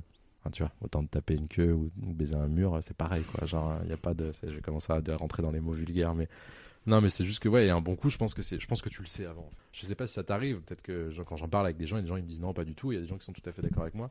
Mais tu sais, même parfois, il y a des gens où tu sais que tu vas les, tu les croises dans le regard. Tu sais qu'il se passera jamais rien avec parce que situation professionnelle ou peu importe la raison, ou même ça se fera pas. Mais tu sais. Tu vois ce que je veux dire? Je sais pas si tu vois ce truc, genre, tu, sais, tu- tu regardes la personne dans les yeux et tu sais qu'il va y avoir. Enfin, que si, Peut-être pas maintenant. que s'il se passait quelque chose, Mhm. ça serait la fête en fait. Et moi, c'est plus ça pour moi un bon coup, c'est genre où tu sais que. Et après, un bon Il y aura coup, une harmonie en tout Voilà, cas, en fait, c'est à un moment donné. Des ouais, c'est corps, genre, des- ok. Tu parles euh, d'ouverture d'esprit. Du coup, les garçons, ça t'a jamais. Non, j'ai pensé à un moment en me disant qu'il devait probablement mieux sucer que les filles et plein de, plein de choses merveilleuses. Mais euh, non, non, ça m'a pas. Ça m'a jamais excité, tu vois. J'ai jamais eu de, de. En vrai, j'y ai pensé en me disant, tiens, justement dans cette espèce de, C'est pour ça. de De découverte curiosité. et de curiosité. Ça aurait fait sens aussi. Et en pas f- après, et en euh, fait, La euh, vie n'est pas finie, hein. Oui, la vie est pas finie. Après, tu vois, coucher avec une fille un autre pote ou un mec, ça m'est déjà arrivé. Ça me dérange pas de voir un mec tout nu, tu vois. Genre, j'ai pas de ou que sa queue soit à, à 30 cm à côté de la mienne ou pas très loin parce que la fille fait quelque chose. C'est pas que je, je suis pas en mode, oh mon dieu, j'ai un zizi à côté de moi, tu vois. Genre, non, mais t'as des mecs qui sont, enfin, que ce soit mes potes ou des gens que tu croises comme ça, en général, ils aiment pas trop prendre des doigts dans le cul, ces mecs-là, et ils sont très. C'est les mêmes. C'est exactement les mêmes, tu vois. Et je pense que c'est les plus gays de, de tous, dans le fond. Enfin, entre guillemets, ce serait peut-être. qu'ils en font un sujet. Ouais, voilà, ils en font un sujet alors qu'il n'y a pas de sujet. Moi, j'ai pas de problème euh, si un gay me drague, en fait, tu vois. Genre, euh, je me demandais l'époque où j'aurais rêvé de vivre. Moi, c'est l'époque des Romains, tu vois, parce qu'il n'y avait pas de genre sexuel, en fait. Orgie. pas- Non, mais ouais, orgie, non, mais t'avais pas. euh, T'avais... C'est un juste... bon film de boule. hein. Ouais, c'est juste que. Non, mais c'est juste que t'avais pas de. de... Enfin, c'était assez merveilleux comme philosophie parce que certes, t'avais le classique d'avoir une femme pour euh, te reproduire et avoir des enfants parce que c'était c'est quand même un Oui, des sûr. fondamentaux de la vie. Mais t'avais pas de notion de d'hétérosexualité, d'homosexualité. Genre, euh, je pense qu'à part certaines périodes de l'histoire, parce que c'est très intéressant de regarder le cul dans l'histoire. Mm, mm. Tu vois un peu. Et aujourd'hui, on est dans une période qui est, qui est super chiante, quoi. Enfin, genre, en fait, aujourd'hui, c'est la mode. Par exemple, les plans à 3. C'est la grande mode des plans à 3 aujourd'hui. Genre, euh, du coup, les gens vont le faire parce qu'ils ont lu l'article sur Vice. Tu vois ce que je veux dire Et donc, cette amie de ta maman, Ah, donc cette soirée, oui. cette bon, soirée la- incroyable. de toutes les soirées que j'ai fait à Paris, ouais, ça a été une de mes plus folles en termes de, de clichés. Un, de, un pote à elle qu'elle connaît depuis qu'ils ont 18 ans, tu vois, et, euh, et c'est un mec qui a vécu à Los Angeles, enfin, aux États-Unis, qui a été photographe, genre à une époque, moi je me souviens, il venait manger à la maison, j'avais 12-13 ans, genre euh, il, il shootait toutes les playmates, euh, genre il, il shootait des Pamela Anderson, d'Anna Nicole Smith, enfin, tu vois, c'était un. Et c'était la fast life pour lui, genre en mode la vraie fast life, mais il était marié pendant des années, tu vois, mais c'est un mec, et surtout c'est un mec qui a un pouvoir sur les femmes que je n'ai jamais compris et que je, qui m'a toujours fasciné. Mais euh, le mec a une verbe. En fait, en fait c'est ça, tu te rends compte avec les, avec les, j'allais dire les nanas, avec les femmes. Peu importe. Après, oui, si t'es un peu plus beau que d'autres qui sont moins beaux, c'est plus facile. Faut, faut, enfin, tu vois, t'as plus de. C'est facile pour toi? On t'écoute, Ah on oui, te c'est voit pas. facile. Euh, bah, je me rends compte de plus en plus du regard des filles dans la rue, chose que je voyais moins avant ou que je comprenais pas en mode ah bah elle est gentille, elle me regarde. Toi, tu te euh, trouves beau? Pas spécialement. Je pas de, je me, enfin, je pense, je sais quels sont mes atouts aujourd'hui, tu vois, mais euh, mais euh, non, je trouve a des mecs qui sont beaucoup plus beaux que moi, tu vois. Après, en vrai, si tu veux vraiment quelqu'un, tu l'auras par la parole et pas par. euh, Enfin, après, ça dépend des filles que t'as en face, mais tu l'auras pas par l'argent, tu l'auras pas par ta beauté, par ton statut social. Ça peut servir, tu vois. Le métier que je fais, clairement, c'est un atout. Enfin, tu vois, genre, tu dis t'es directeur artistique et photographe. Alors, il y a des fois, c'est no way tout de suite, et c'est terrible. Le cliché. Non, mais cliché, parce que tu prends, moi, je prends des souffres de ça. En vrai, ouais. Vraiment, honnêtement, le fait de prendre des filles en photo, euh, il y a, ça a deux, trois fois niqué des relations qui étaient bien. Ah, je suis moins belle, je suis moins grande, je suis moins Ça, machin. c'est un vrai sujet. C'est un vrai sujet. se Et, le euh, et c'est un truc qui, euh, deux, trois fois, en vrai, m'a peiné. Et euh, elle me disait pas d'arrêter d'en faire, mais inconsciemment, je finissais par ne plus en faire, tu vois. Euh, comment on est mieux là? C'est- l'intérêt des conversations, c'est que tu. Oui, donc non, les filles dans la rue. euh, Je te demandais si tu te trouvais beau. ah oui, je me trouvais beau. Euh, je suis pas. euh, genre, ça aurait pu être pire. Honnêtement, ça aurait pu être pire. Je suis... Non, mais c'est vrai, ça aurait pu être pire. Euh, Tout est là, en tout cas. Voilà, mais tout est là et je fais avec ça, tu vois. Et je m'en sors. Mais c'est vrai que quand tu vieillis, c'est assez agréable. Tu re- tu remarques plus le regard des filles dans la rue, tu Mhm. vois, genre celles qui te regardent pas en mode euh, elles te Qui c'est font. qui te regarde d'ailleurs? Quel genre de femme te regarde? Franchement, j'ai un peu de tout. J'ai pas de. Après, en général, oui, enfin, tu vois, ça va un peu dans mon style, euh, dans mon état d'esprit. euh, Et euh, t'as tout ce côté de genre, quand t'avais 20 ans et que t'avais tes copines de 20 ans qui regardaient les mecs de presque 30 ans, tu comprenais pas pourquoi. Et maintenant, je vois le regard des filles de 20, 22, 23 ans, Mhm. tu vois. Tu joues juste sur les arguments de t'es plus grand, tu travailles, t'es capable d'encaisser une soirée en, en termes de thunes. C'est con, tu vois, mais genre, de faire tout ça. Ou genre, bah vas-y, on se barre un week-end, c'est pas un problème. Mhm. Ah, enfin, tu vois, c'est genre, ah, C'est facile. c'est facile quoi. Et puis si tu rajoutes le côté arty avec ça, alors là c'est-. Disneyland, tu vois. Mais euh, enfin, ça peut Parfait- servir quoi. Mais vraiment, tu les vois. Enfin, genre maintenant, j'arrive à repérer celles qui viennent pour ça en fait. Juste Mhm. parce que je suis un mec, que j'ai de la barbe, que je, je fais de la créa, que je fais de la photo, que je fais des choses arty, Et ces elles que j'ai un mode de vie un peu. Euh, qu'elles Bah non, parce que du coup, elles viennent Pas pour les bonnes raisons. pas vraiment pour moi. En fait, dans le fond, elles viennent plus pour euh, l'image que je veux bien donner. Hmm. Donc euh, elles viennent pas vraiment pour toi. Et, euh, et si, non, mais j'exagère, qui sont très intéressantes, mais euh, fais ça, oui, d'accord. Enfin, tu vois, genre. euh, alors oui, c'est sympa de temps en temps, en hiver, quand il fait froid, tu vois, genre. le- tu veux te faire une soirée un peu sympa. Oui, c'est tu- genre, tu sais que t'envoies un message et que tu- il va y avoir un résultat, tu vois. Et donc Je- la soirée avec la Florent. soirée- Du coup, la soirée avec Florent, ça va être un petit aparté. Donc t'as 19 ans. J'ai 19 ans, c'est mon troisième jour où j'arrive à Paris. J'avais posé les mes affaires dans mon appart, j'étais rentré à Annecy et là je revenais vraiment en mode euh, l'année commence, tu vois, genre c'est le début. Florent m'appelle en me disant ah j'ai eu ta mère au téléphone donc eux ils sont très potes tu vois mais et euh, puis c'est un mec en, en fait c'est un mec qui est très gentil c'est à dire qu'il avait des mœurs un peu un peu particulières mais c'est quelqu'un de très gentil et genre euh, enfin, tu vois tu l'inviterais ici il serait là avec nous tu te marrerais pendant trois heures et il serait très res- enfin, tu vois, très respectueux. Mais quand c'est la fête avec lui et les, et les filles c'est la vraie fête C'est la vraie. donc du coup il m'appelle, il était 23h, hein. j'étais dans mon lit, j'avais encore le matelas par terre parce que j'avais pas reçu mon sommier, je regardais ça sur ma télé cathodique, tu vois, je regardais je sais plus, je crois que c'était Ruquier ou un truc comme ça, c'était un samedi soir, enfin genre vraiment... euh. Et donc il m'appelle, il me dit ouais on est dans un bar à Saint-Germain, viens, on écoute la sœur d'une pote qui est en train de chanter, et je m'habille et tout, je pars là-bas. J'arrive dans ce bar, une cave à Saint-Germain, la fille chante, on écoute de la musique, il me paye des shooters et tout. On repart quand même une heure et demie après du bar avec une note de 500 balles au bar, donc c'est qu'on avait dû quand même bien picoler. Et euh, après, on, donc, on monte dans la Smart, il met les filles dans un taxi. Et, euh, et les filles disent ouais on va au Stringfellow, on va au Stringfellow. Ah, Moi c'est quoi le Stringfellow C'est un club de striptease. Ah ouais on y va. Et genre c'était un beau club, tu vois, c'était pas, euh, c'était Mm. même pas le Pink Paradise. Mais genre c'était espèce, enfin les meufs c'est des mannequins Victoria's Secret, genre t'as des couples en costard de 40 ans, enfin ultra friqués, tu vois, c'est un Ouais. délire. Donc on arrive là-dedans. Moi j'étais déjà ivre mort, Enfin, quand même j'étais déjà ivre. Et euh, donc Florent dit on prend deux bouteilles de vodka, genre on était quatre. Et le problème, c'est que les filles venaient de voir pour faire des danses en privé, tu vois. Donc moi, je disais à Florent, je sais pas quoi faire. euh, si elles viennent me voir, qu'est-ce que je fais, quoi? Enfin, genre, je dis quoi? Parce que j'avais pas une thune. Enfin, genre, mes soirées d'Annecy un peu folles me paraissaient bien loin, là, déjà. hein. Donc voilà. Et il y avait une des meufs, enfin, une des danseuses, absolument incroyable. Enfin, en tout cas, elle, je la trouvais incroyable. Et euh, Florent avait capté que je la trouvais incroyable. À un moment, elle vient vers moi, je dis à Florent, putain, je fais quoi? Je fais quoi? Je peux pas la rembarrer et tout. Il me dit, t'inquiète. Elle avait payé une danse, donc je me retrouve dans une cabine avec sa chatte à 2 cm de ma gueule qui bouge et tout. Genre, ouais, Elle est nue? Ouais, elle est nue. Bah, dans les cabines, elles sont nues. Ouais. Elles sont en mode privé, mais tu peux pas toucher. Hein. Genre, euh, tu touches pas, mais par contre, elle, elle danse vraiment très, très, très, très, très près de toi quand même. Alors, très, très près. Genre, tu fais, waouh, c'est bien épilé. hein. Et euh, du coup, tu fais ça pendant une demi-heure. Donc, bref, on boit et tout, ça commence à être la fête. Un peu de drogue, je, je- ça, je veux pas le dire, mais genre un peu de drogue, tu vois, qui, se, qui te donne de l'énergie, on va Voilà, dire. ouais. Un peu de vitamine C. Un petit peu de vitamine Et C. euh, En poudre première fois, en plus pour moi. Ok. Donc, euh, vraiment, tu vois, genre. Ta mère, elle doit l'adorer comme pote. Oh non, ça va, ça va, ça va. Oui, euh, il m'a quand même bien dévergondé ce soir-là. Ouais. Euh, donc, euh, au bout d'un moment, ça devient chiant le club de striptease. Les filles s'ennuient parce qu'elles, elles ont l'habitude, elles font que des soirées comme ça tous les soirs avec lui, tu vois. Donc, ah, on s'ennuie, on rentre à la maison. Donc là, il squattait dans une maison d'un pote à lui qui était un ancien commissaire-priseur sur l'île de la Jatte. Genre, j'ai rarement vu une maison comme ça à Paris, j'en ai jamais rarement revu. Une espèce de délire, la baraque, un truc avec euh, une piscine en sous-sol. Ne serait-ce que pour la maison, t'as déjà. Ne serait-ce que pour la maison, tu y vas. Et euh, du coup, Ah, on va dans la maison et tout. Et là, la magie de Florent. On est donc en smart, les filles toujours en taxi derrière. Et là, il croise deux, trois nanas qui étaient en scout au feu. Elles se retrouvent dans la soirée. Il leur a parlé cinq minutes à travers la vitre. hein. Les filles sont venues. Elles étaient un peu ivres, etc. Elles ont suivi. Elles y sont suivies, elles doivent entre 20, ouais, elles entre 23, 24 et 27 ans. On arrive dans la soirée et tout, genre, et à ce moment-là, donc, euh, ce fameux Florent lançait une, une marque de boisson un peu alcoolisée, donc il me dit, bah, je vais te faire goûter toutes mes boissons. Ok, mais en fait, si tu veux, il y a ce côté où, genre, euh, tu vois, quand il dit ça, c'est pas dans le mauvais côté. C'est genre, Ouais. il est content, enfin, tu vois, il est content de faire la fête et il est content quand les gens s'amusent autour de lui, en fait. C'est vraiment un vivant euh, absolu. Donc, même si à l'époque, je picolais quand même beaucoup, là, j'avoue que mon entraînement m'a sauvé, peut-être. Et je pense qu'à un moment, je me suis assoupi et je me réveille, et là, je vois une des meufs du scooter en train de me sucer. Ok. Je me suis réveillé comme ça, genre, euh, salut. En main, en bouche. Ah ouais, ouais, tout, tout, tout, tout, tout, tout est déjà enlevé. Genre, euh, vraiment, je pense que j'étais à moitié en train de somnoler sur le canapé, tu vois.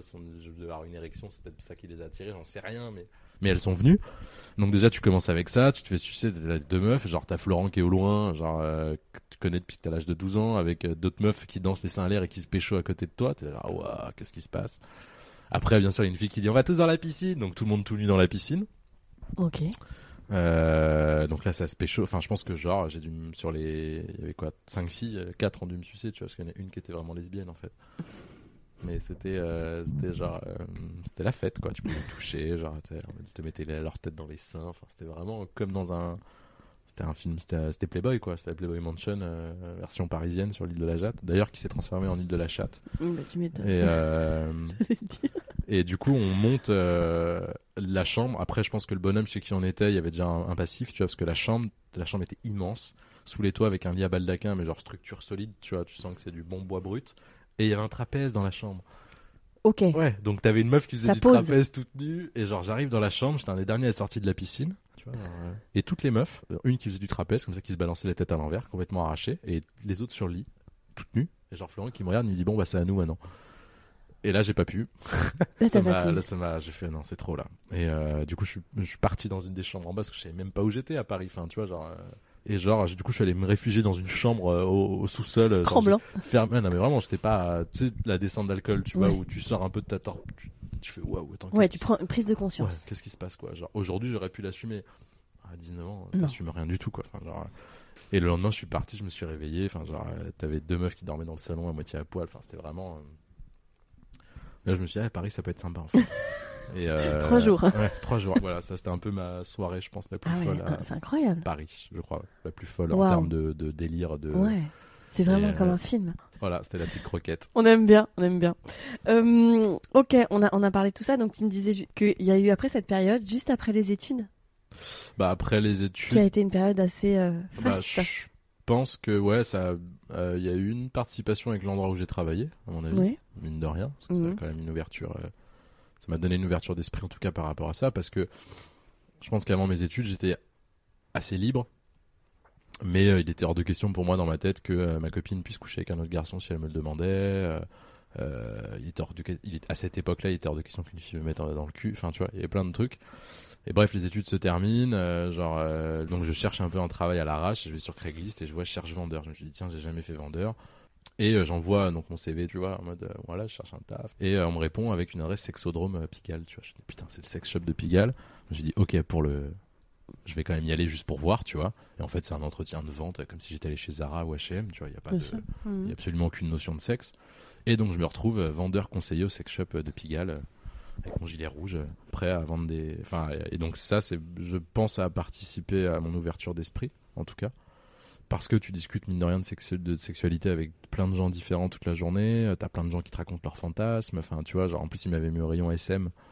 euh, Parce que j'étais un mec et qu'ils avaient engagé deux filles et un mec et que le rayon SM il est à côté des cabines où les mecs se branlent donc tu vois t'as quand même pas les bonhommes les plus fiables du monde donc Les en général ils mettent un non non euh, les cabines DVD D'accord, les cabines DVD. Vraiment DVD où t'as les mecs qui ont des, il y en a certains qui ont des cartes d'abonnement à l'année.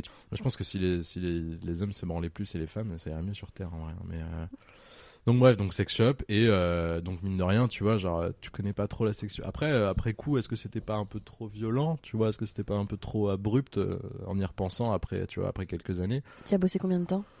J'ai vraiment bossé à mi-temps un mois et demi en mode 3-4 jours par semaine, tu vois, et, euh, et après je bossais un soir par semaine euh, pendant euh, 3-4 mois, mais j'étais au rayon lingerie, euh, à part les transsexuels qui venaient acheter leur talon taille 46 le dimanche soir, genre c'était c'était soft, tu vois, genre je lisais de la littérature érotique et euh, je vendais des tenues euh, drôles, quoi, tu vois, mais il y avait... Mais ça t'a ouvert les, les- Ça m'a ouvert énormément l'esprit. Bah, c'est juste que tu. En fait, je me suis rendu compte à ce moment-là que euh, souvent, euh, et en, tu vois, alors moi je trouve ça cool qu'une meuf soit une salope, tu vois. Enfin, c'est le grand fantasme de tous les hommes, mais je pense que moi, la femme de ma vie, ça sera tout autant une muse intouchable que tu peux observer pendant des heures que la plus grosse des putes, quoi, tu vois. Genre. Mhm. Et donc, après ça, en fait, je me suis dit que tu pouvais plus, selon la personne, dire quelle était sa sexualité, tu vois.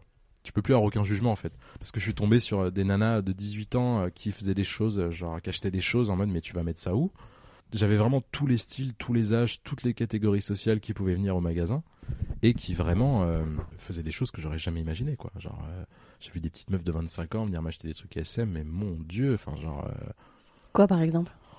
Bah, bah, il y avait des trucs qui étaient. Après, t'as des classiques, hein, des trucs pour taper les fesses, euh, Les cravaches. ça. mais t'as quand même des trucs où ils en sont allés, genre des plaques de bois, tu vois, avec euh, genre une semelle de Timberland euh, sur la plaque de bois pour faire la trace de chaussures sur les fesses. Ah, t'as des trucs, ah ouais, t'as des trucs fascinants. T'as les- les- tout ce qui est laisse et tout. Après, t'as des cages, genre j'ai vendu des cages, enfin, tu vois, genre euh, des trucs euh, sur catalogue, bien sûr, parce qu'on pas dans la boutique.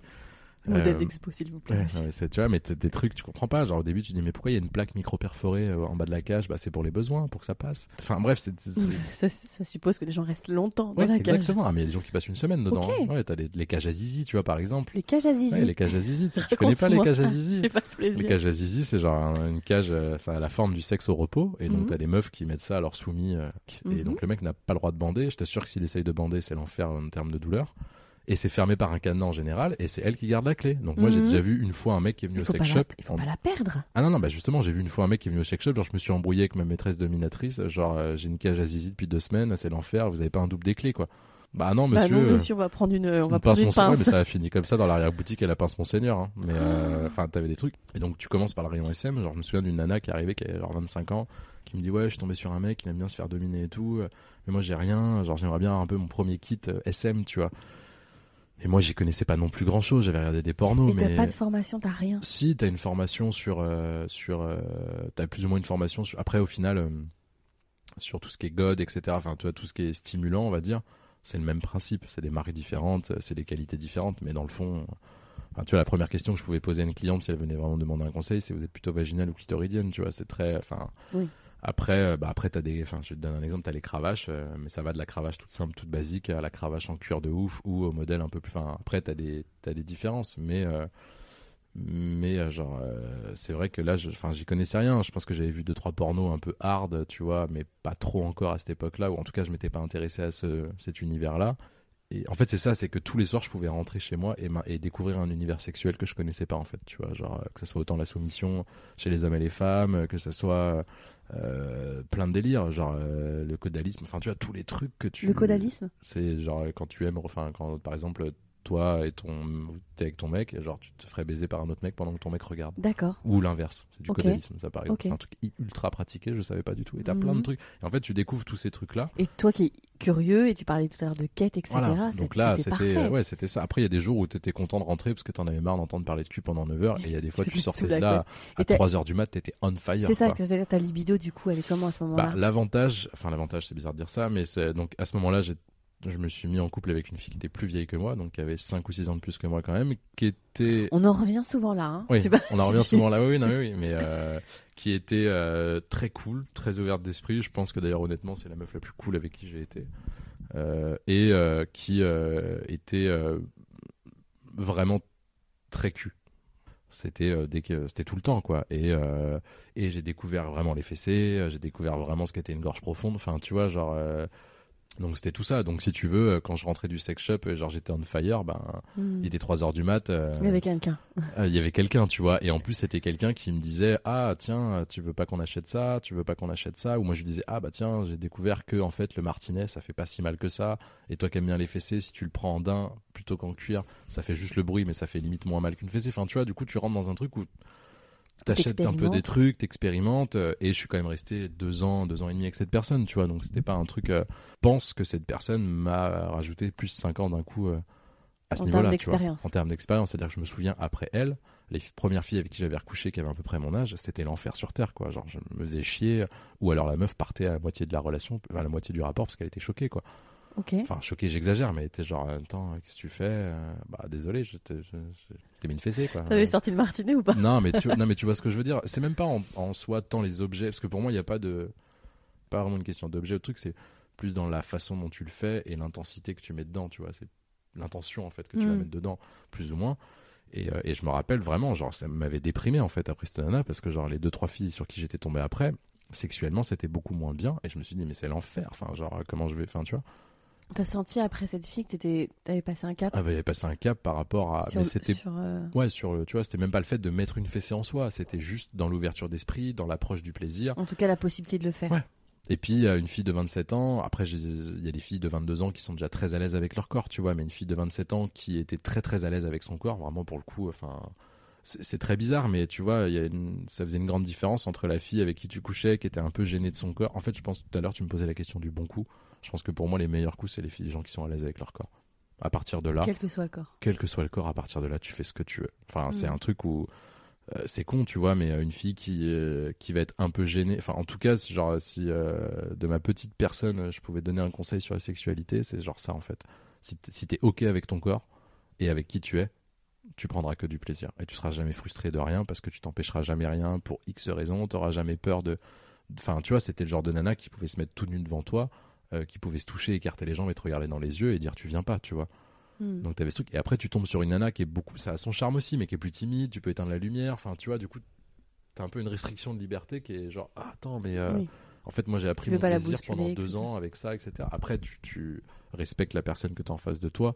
Je pense pas faire partie de ces mecs. Enfin, en tout cas, j'ai jamais fait ça qui vont forcer ou qui vont vraiment convaincre le plus possible la personne pour arriver à faire mon truc, tu vois. Enfin, c'est même, prenons un exemple très basique, la fellation.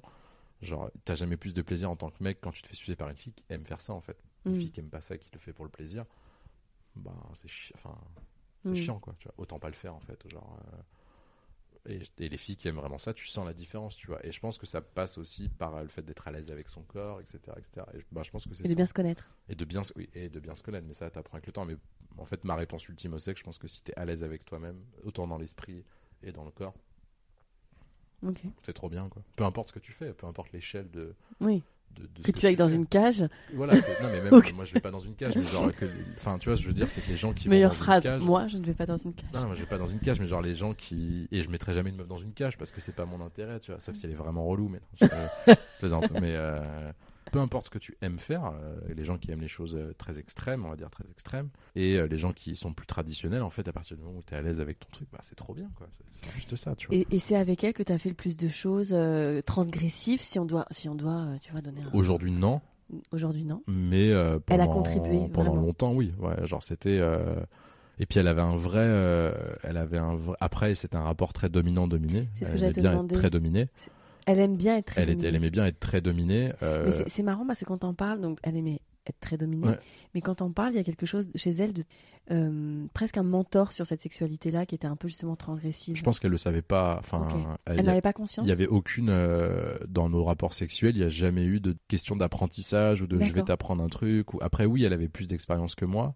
Et moi, c'est con, mais au début, j'avais un peu ce côté, genre, elle est plus vieille, elle était, genre, sa dernière relation, ça avait duré 3-4 ans avec un Elle mec de, de 30 ans, tu vois. Donc, Donc, elle va m'apprendre des choses. Voilà, ouais, puis même, non, tu te dis obligatoirement, elle était avec un mec de 30 ans, donc, euh, meilleur, tu vois. Et en fait, tu te rends compte que le temps n'a aucun impact sur l'expérience. Enfin, en vrai, le temps n'a aucun impact. Parce que je me souviens très bien, au bout de deux ou trois semaines, elle m'avait dit, mais euh, te fais aucun souci, en fait. euh, la façon dont tu le fais, euh, t'es bien meilleur que ce mec qui a passé 4 ans à se regarder en le faisant, tu vois. Mm. Et euh, donc, en fait, t'as ce truc, genre, euh, je pense que après, t'as l'expérience qui rentre en compte, bien sûr, mais Comme tu dis, je pense que la clé, elle est beaucoup là. Elle est sur Oui. l'acceptation de soi, sur ce qu'on est et la liberté qu'on a avec, euh, avec, la personne. Avec la personne, ouais, Et puis les- quand on est en rends- confiance. Ouais. Mais je me rends compte que les mecs se regardent beaucoup aussi. Mhm. C'est un truc, ça, genre, j'ai pas trop compris avant, et de plus en plus de filles m'en parlent, elles me disent, euh, Ah, il y a des mecs qui se regardent, quoi, genre. euh, Euh, Malheureusement, je pense que les hommes ont beaucoup la quête de performance et Ouais. que si une fille, euh, on parlait un peu de porno tout à l'heure, euh, si une fille ne hurle pas, ne crie Mm. pas, enfin tu vois, il y a là où certaines nanas, quand elles sont plutôt bien avec avec elles-mêmes, sont beaucoup dans l'instant présent. Mm. Et je pense que c'est cette dichotomie entre le moment présent et la quête de performance qui, voilà. Aujourd'hui, avec tout ce qui se passe, il y a, à mon avis, plus de filles qui sont sincèrement, dans le fond, plus à l'aise avec elles-mêmes Mhm. que de mecs. Oui, avec le body positive, etc. Genre, t'as des mecs, en fait, ils font genre que, mais dans le fond, fond, ils sont ouais. très classiques. Et genre, si tu les mettais dans une situation qui les sortait complètement de leur zone de confort, les mecs seraient paniqués, quoi. Qu'un mec doit être performant, tu vois. Mhm. Et t'as tous ces trucs quand t'es entre potes, genre, ah, toi t'as tenu combien de temps, toi t'as tenu combien de temps, et toi machin. Et en fait, je pense qu'on nous nourrit à la performance. Mais comme dans le travail, comme dans tout. hein. Enfin, Oui, c'est un- un tout, bien la sûr. société capitaliste C'est une position. qui Mhm. te dit genre il faut être performant tu vois et c'est vrai que dans le sexe bah, t'as ce truc ceci, voilà. etc. et Ouais. l'argent et machin et puis c'est ouf d'ailleurs quand tu quand tu remarques que parfois l'argent sur certains mecs leur donne une espèce de de, de, de puissance De- sexuelle ouais, alors qu'en fait c'est des petites bites quoi tu vois enfin genre euh, Mhm. ils, enfin ils ont pas peut-être une petite bite mais en fait dans le fond ils sont nuls juste euh, parce que j'ai du fric je vais te baiser et voilà Bien tu sûr. vois et même quand t'as un mec je pense que en fait tu te dis bah tu peux pas tout le temps faire jurer une fille parce que ça marche pas toujours il y a des fois les soirs elles sont pas là enfin tu vois il y a C'est indépendant, indépendant de toi. Ouais, c'est indépendant de toi, et puis tu peux pas toujours être bon, et puis tu, enfin, tu vois, genre, et puis il y a des fois, ben, en fait, c'est pas une question d'être bon, en fait, c'est juste euh, qu'est-ce qu'on va faire tous les deux et comment on va s'amuser ensemble, tu vois. Et t'as un côté, c'est vrai que pour les mecs, euh, très, euh, très performance euh, que tu peux avoir, et euh, que moi j'avais eu au début avec cette nana en question, tu vois, en mode, bon, putain, elle est plus vieille, il faut que j'assure. Enfin, toi, t'avais ce côté, il faut que j'assure. Mhm. Elle a toujours eu l'intelligence de, d'être assurante là-dessus. Et le sexe, c'était un vrai plaisir, tu vois. Et elle avait, on était dans un rapport quand même très dominant-dominé dans les pratiques, on va dire. Mais dans la vraie vie, pas du tout. Enfin, tu vois, c'était juste euh, cette distinction. Genre, une fois qu'on passe le stade de j'ai enlevé ma culotte, ok, on rentre dans un mood. C'était pas tout le temps ça. Il y a des fois, c'était, enfin, c'était normal, tu vois. Mais euh, très soumis, dominant-dominé, tu vois. Donc, j'ai quand même commencé, enfin, vraiment ma sexualité avec ce rapport dominant-dominé, mais qui n'était pas un dominant permanent dans la vie et sur une dominée permanente dans la vie, tu vois. Mm. C'est juste, euh, ok, si t'aimes ça, parce qu'il y a des filles qui aiment pas ça, mais genre si t'aimes ça, ok, quand on fait du sexe, euh, t'es là pour être soumise, tu veux te dévouer complètement et te donner corps et âme, tant mieux, c'est merveilleux, tu vois. Mais euh, donc ouais, non, je pense que mon virage sexuel, ma Mhm. transition euh, écologique, euh, s'est fait avec ça, tu vois. Genre, il y a eu un, ce- ce- enfin, en tout cas, cette personne y a participé. Le sex shop, je pense qu'elle y a participé dans l'ouverture d'esprit en me disant, mais en fait, le- t'as aucun a priori à avoir sur n'importe qui que ce soit dans la sexualité, en fait. Tu, tu, tu- Et aujourd'hui, ce qui m'amuse beaucoup, c'est quand tu crois des gens dans la rue, tu sais, tu te dis, bah, ça se trouve, mais lui, il fait des horreurs, ou elle, elle fait des horreurs, tu vois. Mais c'est ça qui est extraordinaire avec la Tu sexualité. C'est que c'est euh, tellement, c'est, c'est l'intime et c'est là où tu peux repousser les limites Ouais. ou pas. Enfin, tu vois. Et puis tu sais pas, en fait, sais tu sais pas, non. Tu peux t'imaginer plein de trucs, mais tu Mhm. peux tomber, et même encore aujourd'hui, je trouve ça génial de, tu sais, tu tombes sur une nana, et genre, je suis tombé sur une nana il y a pas longtemps, hum, j'avais pas imaginé ça, quoi, tu vois. C'est-à-dire Bah, elle était plus ouverte que ce que je pensais, tu vois, genre, ah ouais, d'accord, quand même. Ça veut dire quoi plus ouverte? Ben, plus, plus, euh... bah, ce que je disais tout à l'heure, j'ai pas, je vais pas avoir un exemple précis de choses qu'elle pourrait faire. ouais. C'est bête, mais je pense que des filles, enfin, je, je- pourtant je suis pas un fan de ça, mais genre, t'as souvent le trash talk dans le sexe, tu vas te dire les Mhm. insultes et tout. Et euh, même si je découvre le pouvoir de la parole, je trouve que la parole, aujourd'hui, c'est ma découverte en ce moment, c'est le pouvoir de la parole dans euh, la sexualité, quand tu le fais, ou même avant, après. Mais surtout quand tu le fais, genre, ça peut euh, déclencher des trucs euh, avec un ou deux mots de malade, pas qui sont pas obligatoirement des insultes, tu vois, mais juste le fait de parler. Et je pense que j'avais beaucoup de timidité par rapport à ça avant. Et en fait, moi, j'adore les filles où tu peux lui dire, mais meuf, t'es une pute au lit, mais elle va pas mal le prendre, tu vois. Et elle va limite dire, bah ouais, en fait, je suis une salope au lit et j'adore ça, tu vois. Et le lendemain, être une personne tout à fait convenable, éduquée et pas être déglingue. Enfin, tu vois, Mm. c'est genre. euh, J'aime bien ces gens-là. Enfin, j'aime bien ces filles-là, en tout cas, tu vois, qui Mm. ont ce côté, genre. euh, bah, je fais ma vie, euh, je vis machin, je suis pas obligé de me mettre dans un style de vie pour être comme ça. Par contre, le moment dans l'intimité, bah, si j'ai envie de me faire déglinguer contre un mur, je me fais déglinguer contre un mur. Si j'ai envie de baiser le mec comme une salope, je baise le mec. Enfin, tu vois, ce côté, genre. Mhm. Je sais pas, il y a tellement de trucs relous dans la vie, genre, euh, tu vois, c'est un truc qu'on nous a donné, c'est gratuit, enfin, genre, non mais c'est vrai, genre, non mais c'est un des seuls trucs qui est gratuit aujourd'hui, non mais c'est vrai, un des seuls Oui. plaisirs aujourd'hui, t'as un plaisir payé, mais, mais c'est un des seuls trucs gratuits où, tu- où si tout le monde est d'accord, bah, il faut pas grand chose. Hein. Ouais, voilà, non mais vraiment, T'as tout sur toi. non mais oui, c'est ça, non mais c'est exactement ça, peut-être un préservatif quand même. Oui, quand même. ouais, se protéger, c'est important. Puis après quelques accessoires, c'est sympa, mais, euh, après, mais ça- pas tout chacun le est temps, libre. tu vois, mais genre voilà, c'est ça en fait, chacun fait Et tu parlais d'aujourd'hui, donc euh, là, la libération de la parole et tout ça, le trash talk. Euh, c'est quoi ta sexualité là aujourd'hui? Euh... Ça, c'est la, pire de toutes les questions. Là, t'as quoi T'as 28 28, bientôt 29. Ouais.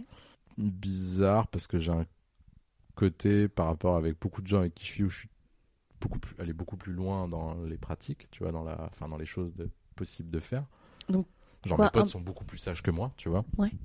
Sur des pratiques, sur des styles de filles, euh, sur des délires. Euh, Après, chacun a ses délires. Moi, c'est vrai que je peux avoir des délires un peu, euh, tu vois, genre ça peut aller, ça peut toucher un peu le BDSM et ce genre de trucs. Mhm. euh, Donc le bondage, sadomasochisme, pour ceux qui connaissent pas. voilà, exactement. Genre, mais plus le shibari dans ces cas-là, tu vois. Genre, Donc on euh, attache les gens. on attache les gens, mais on les attache pour une bonne raison. Oui, parce que le pour- pour shibari, l'art. Pour l'art, exactement. C'est un art. C'est un art japonais C'est un d'ailleurs. art japonais d'ailleurs. Et pourquoi on faisait du shibari C'était pour pas abîmer l'enveloppe corporelle. Donc en fait, tu peux Donc tu attacher. as des liens de shibari chez toi.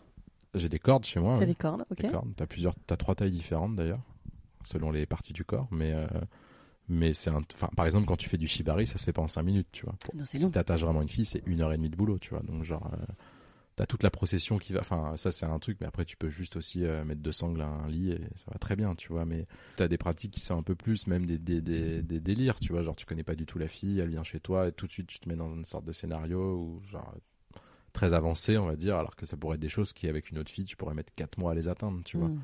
Mais parce que c'est En déjà. tout cas, c'est à élaborer. Voilà, mais c'est déjà dit d'avance, tu vois. Genre, Oui. euh, tu sais ce qui va se passer en fait. Non, mais tu vois, Tu c'est. n'attaches pas quelqu'un que tu ne connais pas. C'est un peu bizarre. Bah, il y a des filles. Enfin, mais, non, mais je veux dire, à qui tu n'as pas, bah, t'en as pas parlé avant. Oui, alors, il y a des. y a- Je suis tombé une fois sur une fille, genre, euh, d'habitude, t'en parles un peu. Elle, elle m'a dit, je veux rien savoir de ce que tu vas me faire, mais tu peux faire ce que tu veux. Et je la connaissais pas, je l'avais jamais vue de ma Mais life. c'est genre, pardonne-moi, mais comment tu rencontres des gens comme ça? Il y a des applications Dédiés dédiées à ça qui sont autres que Tinder, Ok. Qui Ils sont très spécifiques à ça. qui à la base était très spécifique à ça. Il y en a, enfin, j'en connais une, moi en tout cas. Et, euh, et en fait, en soi, à la base, à, à la toute base, par exemple, cette application était pour des couples qui voulaient rencontrer une troisième personne.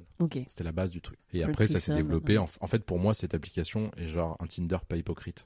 À partir du moment où tu mets ton critère sur quelque chose de physique, obligatoirement tu sexualises la chose. Et obligatoirement tu as une pensée sexuelle. Enfin, faut arrêter de, faire genre, euh, tu vois, on est quand même tous à la base des animaux, faut arrêter de faire genre. euh, Enfin, tu vois, et je trouve que ça a ce côté. Et tu sais, quand tu commences à discuter avec les filles, toi t'es là pourquoi?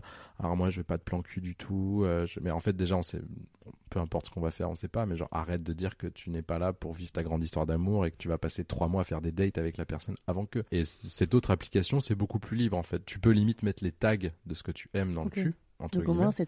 Si vraiment tu veux euh, être précis. transparent. Et au final, quand tu discutes avec des filles que tu rencontres dessus, t'en as tout de suite où tu rentres dans le jeu, très très vite, et t'en as d'autres où tu discutes en fait très naturellement. C'est juste que tu parles de cul très librement, quoi. En fait, t'as pas de. Et puis T'as après, tu- t'as pas toute ce- ce- cette procession de euh, tu, tu fais quoi et machin, etc. Après, parfois, des... ça m'est arrivé une fois qu'une fille, enfin, j'ai pas rencontré de fille, mais genre une fille était envoyée par une autre fille. En mode, ouais, je connais un mec, il fait ce genre de choses. Ok. Je sais Une que tu reco. kiffes. Ouais, Rocco. ouais. si j'en ai eu, j'en ai une, euh, c'était la reine. Je l'ai appelée la reine. j'avais jamais connu ça et je pense que je reconnaîtrais pas ça tout de suite. euh. Donc t'en as beaucoup dit là. Ah non, mais un truc euh, genre. euh, Donc cette fille, tu la rencontres? euh, cette fille, je l'ai rencontrée, mais pas par cette application. Pour le coup, c'était par un biais assez naturel de quelqu'un de quelqu'un. Mhm. Tu viens dans une très bonne école. Enfin, tu vois. Ok. jamais tu te serais dit à ce niveau-là. Et genre, même moi qui suis quand même très libre dans ma tête et très ouvert d'esprit, genre, il y a des fois où je, je trouvais ça limite là. Ah ouais, là, c'est trop quand même. Enfin, genre, Dans le SM ouais, genre, t'as mal au bras, tu vois. À force de taper sur. Et la fille est contente, le lendemain, elle t'envoie ses bleus en mode euh, merci, tu vois. Ah d'accord. Bon, écoute, y a pas de problème, hein, c'était contente. tu, tu le fais parce que tu es dans la quête du plaisir, etc. Mais il n'y a pas un moment où il y, a une- il y a un petit recul sur la situation, où tu vis la chose. euh, Bah, en, général, non. Enfin, t'as pas de, de. Si, tu vois, avec cette fille, j'ai eu une ou deux fois où je me suis dit, ouais. Enfin, genre, Mhm. vraiment, tu, tu, tu, tu- que ça soit avec ta main ou avec autre chose, genre, t'as mal à la main, genre, ta main te brûle, tu te dis, mais t'imagines même pas ce que ça doit être pour ses fesses. Et t'as mal au bras, quoi. Enfin, genre, t'as des courbatures le lendemain, limite, j'exagère, Mhm, mais c'est mhm. c'est- c'est très sportif, presque, en fait. T'as des petits moments où tu te dis non, mais en fait, non, parce que tu sais déjà à peu près ce qui va se passer, les deux personnes sont là pour ça. C'est toujours le même truc, en fait. Genre, Mhm. si tout le monde est d'accord, Ok. tu peux faire ce que tu veux. Après, oui, parfois, tu as des incompréhensions, tu vois, ou tu as des. Non, mais t'as- tu avoir des moments de. de... Pour avoir euh, fait ça avec des. Enfin, pour avoir fait ça comme ça avec des filles, tu discutes quand même beaucoup au final. Oui. Après, tu discutes beaucoup et tu parles très librement de la sexualité et elles te disent que elles, parfois, elles tombent sur des mecs qui ont une vraie violence en eux. Oui. Qui ont une vraie, vraie violence. C'est-à-dire que c'est une vraie violence. Mais moi, c'est pas dans un but de me défouler. Enfin, tu vois, ça défoule et t'as quand même un plaisir dominant, dominé, t'as quand même un, un plaisir, mais ce que je veux dire, c'est que la douleur doit supporter le plaisir, tu Je vois. comprends. Genre, il faut toujours que tu sois pile à la limite, en fait. Si tu le fais bien, après, tu peux être dans des cas extrêmes. Après, t'as des filles qui encaissent, la- genre cette nana, par exemple, encaissait bien plus la douleur que d'autres que je. Enfin. Oui. Mais tu sentais qu'elle prenait toujours du plaisir, en fait, tu vois. Et justement, Donc les c'est moments. toujours cette où- frontière-là que Voilà. tu cherches. Et c'est ça qui est très excitant aussi. C'est cette, euh, cette espèce de limite, tu vois, où parfois tu vas basculer un peu de l'autre côté, du coup tu Mhm. essayes de ramener le truc. En général, quand tu fais ça, tu as toujours la vieille, le vieux classique du safe word. Enfin, tu vois, faut toujours définir un mot parce que toi, parfois, enfin, tu vois, les filles qui vont, il y a des filles qui viennent, en fait, elles ont jamais vraiment fait ça, tu vois. Oui. Donc toi, tu sais pas si elles te le disent pas. Leur limite. Tu pars un peu dans ce délire-là et à un moment, en fait, c'est trop pour elles, tu vois. Et, euh, et donc, c'est toujours bien d'avoir, enfin, tu vois, de, de- il y a quand même des choses à, quand tu fais ça, il y a quand même des choses à définir. Tu peux pas. Ok, donc tu le fais avec des codes quand même. T'as des codes. En tout cas, dans ce milieu-là, tu as des codes. T'as- Ok. Tu atteins un niveau de, de, plaisir qui passe en fait uniquement par ça. Et toi, alors tu parles beaucoup effectivement de ces nanas-là, etc. Mais toi, dans ton plaisir, ça a changé beaucoup de choses? Oui et non, parce qu'au final, euh, si je suis très honnête, ce que j'aime le plus, euh, c'est faire l'amour avec une meuf. euh, peu importe ce que tu fais, tu vois, mais genre, euh, parce que quand tu fais ce genre de truc, t'as quand même des accessoires, souvent. T'as deux, trois, au moins t'as deux, trois accessoires. En et tout t'as- cas, c'est plus ritualisé. voilà, c'est plus ritualisé, t'as une forme de progression Mhm. plus ou moins dans le dans le, le, le- la- t'as une montée en fait c'est une montée permanente euh, qui est assez incroyable mais en vrai dans le fond moi j'aime jamais plus que tu vas faire l'amour avec une nana avec qui t'es bien et dans le fond c'est ça après je fais une vraie différence entre c'est- horrible ce que je veux dire mais c'est limite comme si t'allais pratiquer un sport ou enfin Mhm. c'est ou une activité euh, extrascolaire que tu aimes enfin j'exagère tu vois Mhm. mais genre ça m'arrive pas tous les soirs Et de euh, courbatures. ouais non mais c'est ouais puis je pense qu'il faut déjà je pense qu'il faut pas faire ça tout Faut le que ça temps reste exceptionnel. faut que ça reste exceptionnel. Euh, après, quand ça arrive, parfois tu peux tomber sur une fille, tu la vois un soir, et puis en fait, pendant 15 jours, c'est euh, la folie, tu fais que ça avec elle, tu vois, et ça redescend, en fait, ça Mhm. s'arrête, parce qu'il y a un moment, tu t'es allé trop loin, et tu, enfin, tu peux pas pousser plus, quoi. Faut Mais- qu'elle cicatrise. Non, mais en vrai, il faut laisser du repos. Bah, euh, bien sûr. si t'arrives à un stade de bleu, faut laisser du repos à bah, la peau, évidemment, etc. Mais même elles te le disent, quand même plus tomber sur des filles qui étaient à un niveau en dessous et qui voulaient découvrir tout ça. Et du coup, bah, en fait, elles sont super contentes de pas tomber sur un vieux de 50 ans ou de tomber sur un mec chelou. Parce que, mine de rien, enfin, même dans l'approche, tu vois, c'est ce que je te disais quand je parle avec elles, elles me racontent des mecs qui sont vraiment ultra violents et qui mettent ça dans un mood très Mhm. violent, tu Ouais. vois. Genre, euh, l'ambiance est très violente, tu vois. Moi, en vrai, c'est quand même souvent très doux. Genre, euh, enfin, tu vois, c'est un. Il y a de la musique. Enfin, tu vois, c'est très. Mhm. euh, euh, S'il y a vraiment un problème, t'inquiète pas, tout va bien. Enfin, tu vois ce que je veux dire Tu les rassures beaucoup. Voilà, il y a, t'as un côté qui est très. euh, Tu demandes toujours euh, plus ou moins. Ça va Ouais, non, mais tu demandes, tu vois, parce que parce que sinon c'est pas drôle, tu vois. Alors qu'il y a des mecs qui sont vraiment genre dans la destruction de la personne. Mhm. Après, il y a des filles, il y a des mecs qui aiment vraiment ce. Enfin, quand tu vas sur des. Des, des- quand tu- même quand tu lis des livres de parce que mine de rien enfin tu vois genre tu peux te renseigner par le porno mais tu as aussi beaucoup de livres beaucoup d'articles qui te parlent de ça de façon très sérieuse tu vois Mhm. genre il y a même des psychologues là qui ont sorti une étude il y a pas longtemps comme quoi la fessée est, est très bénéfique pour le moral et très parce qu'en fait quand tu prends des fessées enfin l'acte de la fessée est l'acte de la soumission par la fessée déclenche les mêmes drogues que tu as quand on te donne des antidépresseurs dans la tête en fait. Donc tu vois, il y a plein de Donc, trucs. Ah mais vraiment, fessez-vous. Il y avait un grand débat aussi d'ailleurs aujourd'hui sur la fessée. Ouais. Peu sur les enfants, sur les peu différent. Peu différent. Tu vois, tous les spécialistes avaient de leur petite blague. Pour les adultes, ça passe. Mais bref, tu vois, un- enfin, c'est un, en fait, c'est un vrai échange et un vrai. euh, la fessée est un exemple, mais ça peut passer par les seins, ça peut être euh, des claques. Enfin, tu vois, t'as plein de. Ça a changé différents. du coup euh, ce que tu regardes comme porno, toi, justement? Bah, je regarde plus de porno du coup. Franchement, je vais pas dire que j'en regarde plus du tout. Je suis Tumblr maintenant, Mhm. qui est un format différent parce que c'est des gifs ou des images. Mhm. Du coup, tu reviens, enfin, genre, euh, ouais, je mate plus des pornos comme je pouvais mater avant. Et euh, maintenant, c'est plus euh, des petites inspirations, tu vois. Mhm. C'est un peu comme Pinterest avec tes meubles. Et... Non, mais c'est vrai, enfin, c'est ça, tu vois, qui vont te mettre une idée dans la tête et après, tu développes ton idée dans ta tête, en fait. Mais quand tu me disais, t'en es où ta sexualité aujourd'hui, c'est vrai que euh, là, je suis dans un retour à des choses plus. euh, Après, s'il y a une meuf qui veut venir à la maison pour faire ça, Ok, welcome. non, mais ça sera, si j'ai envie, ça sera toujours avec plaisir. Tu vois, je veux pas arrêter, enfin, de, de s'amuser et tout comme ça. Il y a pas de, mais genre, je suis plus dans un, une, euh, justement, t'as ce côté tout à l'heure. Tu me disais, mais est-ce que tu te trouves beau? Est-ce que tu trouves que c'est facile avec les filles? Euh, Je suis arrivé au stade où je trouve que c'est facile. Enfin, Mhm. si tu veux baiser, en fait, tu peux baiser. Pas très compliqué de nos jours, sans, mais n'importe qui, hein, beau, pas beau. Enfin, mine de rien, aujourd'hui, si t'as envie de baiser, que tu sois un mec ou une fille, si t'es pas trop con, t'y arrives, tu vois. Et, euh, et plus Mhm. trop d'intérêt, en fait, tu vois. Genre, il y a plus trop de. de de peut-être que je deviens sapiosexuel ça y est genre est. petit à petit même si ça a toujours été un peu ça je pense mais euh, Non, Sapiosexuel, pour ceux qui savent pas, c'est euh, des gens qui sont excités euh, par par l'intellect. ouais. mais tu vois par exemple ces filles avec qui parce qu'il y en a pas eu euh, 30 000 hein, les filles avec qui je pouvais faire des trucs un peu extrêmes Mhm. je pense qu'honnêtement il y en a eu genre 4-5 étalés sur 2 ans et demi 3 ans Mhm. tu vois donc c'est un ratio qui est quand même assez honnête Euh, et t'avais toujours étonnamment c'était toujours des filles très brillantes dans, qui venaient faire ça et euh, tu sens que c'est toujours des personnes qui Qui ont intellectualisé leur euh, qui ont intellectualisé leur sexualité, enfin leur truc, et qui, ou alors justement sont dans un abandon complet de l'intellectuel et pour revenir à quelque chose de très, très primaire, quoi, genre très Mhm. bestial. Et euh, non, aujourd'hui c'est plus, euh, je sais pas trop en fait, je crois, je sais pas trop, c'est plus euh, dans une ouais, dans une recherche de, de si, parce qu'en vrai tu découvres toujours des trucs en fait. Puis toutes les filles, enfin toutes les personnes sont différentes, donc euh, tu pourras jamais te dire je suis arrivé au bout de ça, quoi. Non. Mais c'est vrai que j'avais un peu moins, enfin tu vois, un peu, c'est pas du tout un, même pas une baisse de libido ou tu vois, c'est juste euh, ok. En fait, genre, en tout cas moi personnellement, je me suis rendu compte que je suis arrivé à un stade où si j'avais envie de baiser, je pouvais baiser, si j'avais envie de le faire, je pouvais le faire. Du coup, t'es plus dans la recherche de l'exclusivité, enfin tu vois.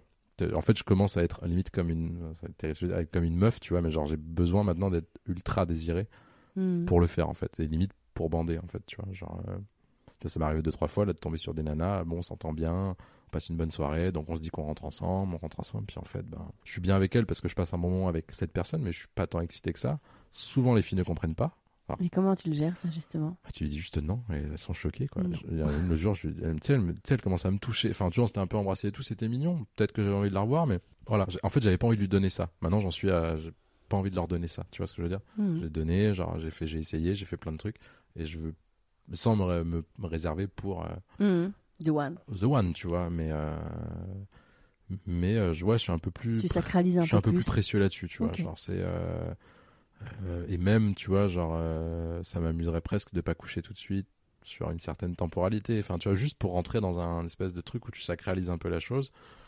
Alors, sans exagérer non plus, hein, quand même un peu, euh, voilà. Mais ouais, non, c'est plus ça, je pense, en ce moment. Et du coup, tu te rends compte que c'est facile de le faire, qu'en fait, c'est beaucoup, enfin, c'est beaucoup plus difficile, Difficile, ouais. d'intéresser quelqu'un. C'est très facile de plaire à une fille. Euh, parce que tu peux changer, enfin tu vois ce que je veux dire, tu, tu vois, un- si tu sais à peu près comment est la fille, tu discutes un peu avec, tu comprends un peu sa mentalité, mais à l'inverse aussi, hein, quand, là je raconte moi, euh, garçon euh, qui parle d'une fille, tu vois, mais je parle Oui, à les, les l'inverse. femmes savent aussi. Voilà, les femmes faire. savent très bien aussi ce qu'elles font. Elles savent d'ailleurs bien mieux ce qu'elles font que les hommes. Mais et c'est ça qui est génial. C'est genre, au final, on croit que, mais en fait, on se fait toujours baiser dans le fond. Mais, mais du coup, tu vois, genre, t'as cette espèce de truc où t'as plus une recherche de, tu vois, tu vas jouer dans le regard. Enfin, tu vois, genre. Et maintenant, c'est plus genre jusqu'où on peut faire monter la pression et à quel moment on va éclater, enfin, on va lâcher la pression, tu vois. C'est plus ça maintenant, je dirais. C'est peut-être d'être un peu plus précieux, un peu plus précieux dans les, dans les rapports et de, de sacraliser un peu plus la chose sans en faire quelque chose d'exceptionnel, tu vois. Mais voilà. Ok. En ce moment, c'est le mood en tout cas de. euh, je suis pas en mode je veux pas coucher avec une fille, etc. Tu vois, mais c'est plus ça. vois. oui, parce qu'on. Oui, mais ce que je disais tout à l'heure, tu vois, les mecs tout de suite, ils peuvent. Faut la les- mériter. Exactement. Ma bite, il faut la mériter. Exactement. C'est- Je serais pas allé jusqu'à là dans la punchline, mais euh, elle est pas mal. Mais t'as un peu ça, tu vois, parce que bah au final les filles te le font souvent sentir. Bien sûr. Genre, euh, tu mérites, enfin, est-ce que tu mérites d'avoir mon vagin? Mais en fait, c'est pareil pour un mec. Est-ce que tu mérites d'avoir ma bite, quoi? C'est pas parce que ça sort que c'est plus facile d'accès. C'est pour tout le monde. Non, mais tu vois, Mhm. et c'est ce que je disais tout à l'heure sur le fait que, enfin, tout ce qu'on disait au tout début, tu vois, c'est bien, on ferme la boucle. Le, le fait de la sexualité qui, enfin, où tu, où les filles sont, enfin, tu vois, la dernière fois, la fille, je lui ai dit, bah, en fait, non, et elle, elle comprenait pas. Et vraiment, elle a pas compris. Genre, elle me Ça l'a mais- blessé De Ça l'a Ouais, blessé elle Ouais. me disait mais je comprends pas, genre je te plais pas, je suis pas bonne, je suis pas attirante, je suis pas sexy. Je lui dis si si t'es très jolie, je lui dis juste que là en fait moi tu m'excites pas, mais c'est pas grave, t'exciteras d'autres garçons en fait. Et la meuf était pas bien, genre elle comprenait pas, tu vois, elle me dit mais t'es un connard, tu te prends pour qui, tu me ramènes chez toi. Mais meuf, euh, genre déjà c'est toi qui m'as dit que tu voulais venir chez moi, on était à côté, tu m'as dit je veux fumer un joint, bah, on va se poser à la maison, tu vois, genre et puis je passe un, en fait je passe un bon moment avec toi. Mais Oui, si ça, la ça l'enlève pas en fait. ça irait très bien en fait, tu vois. Et elle comprenait pas. Elle ne comprenait pas.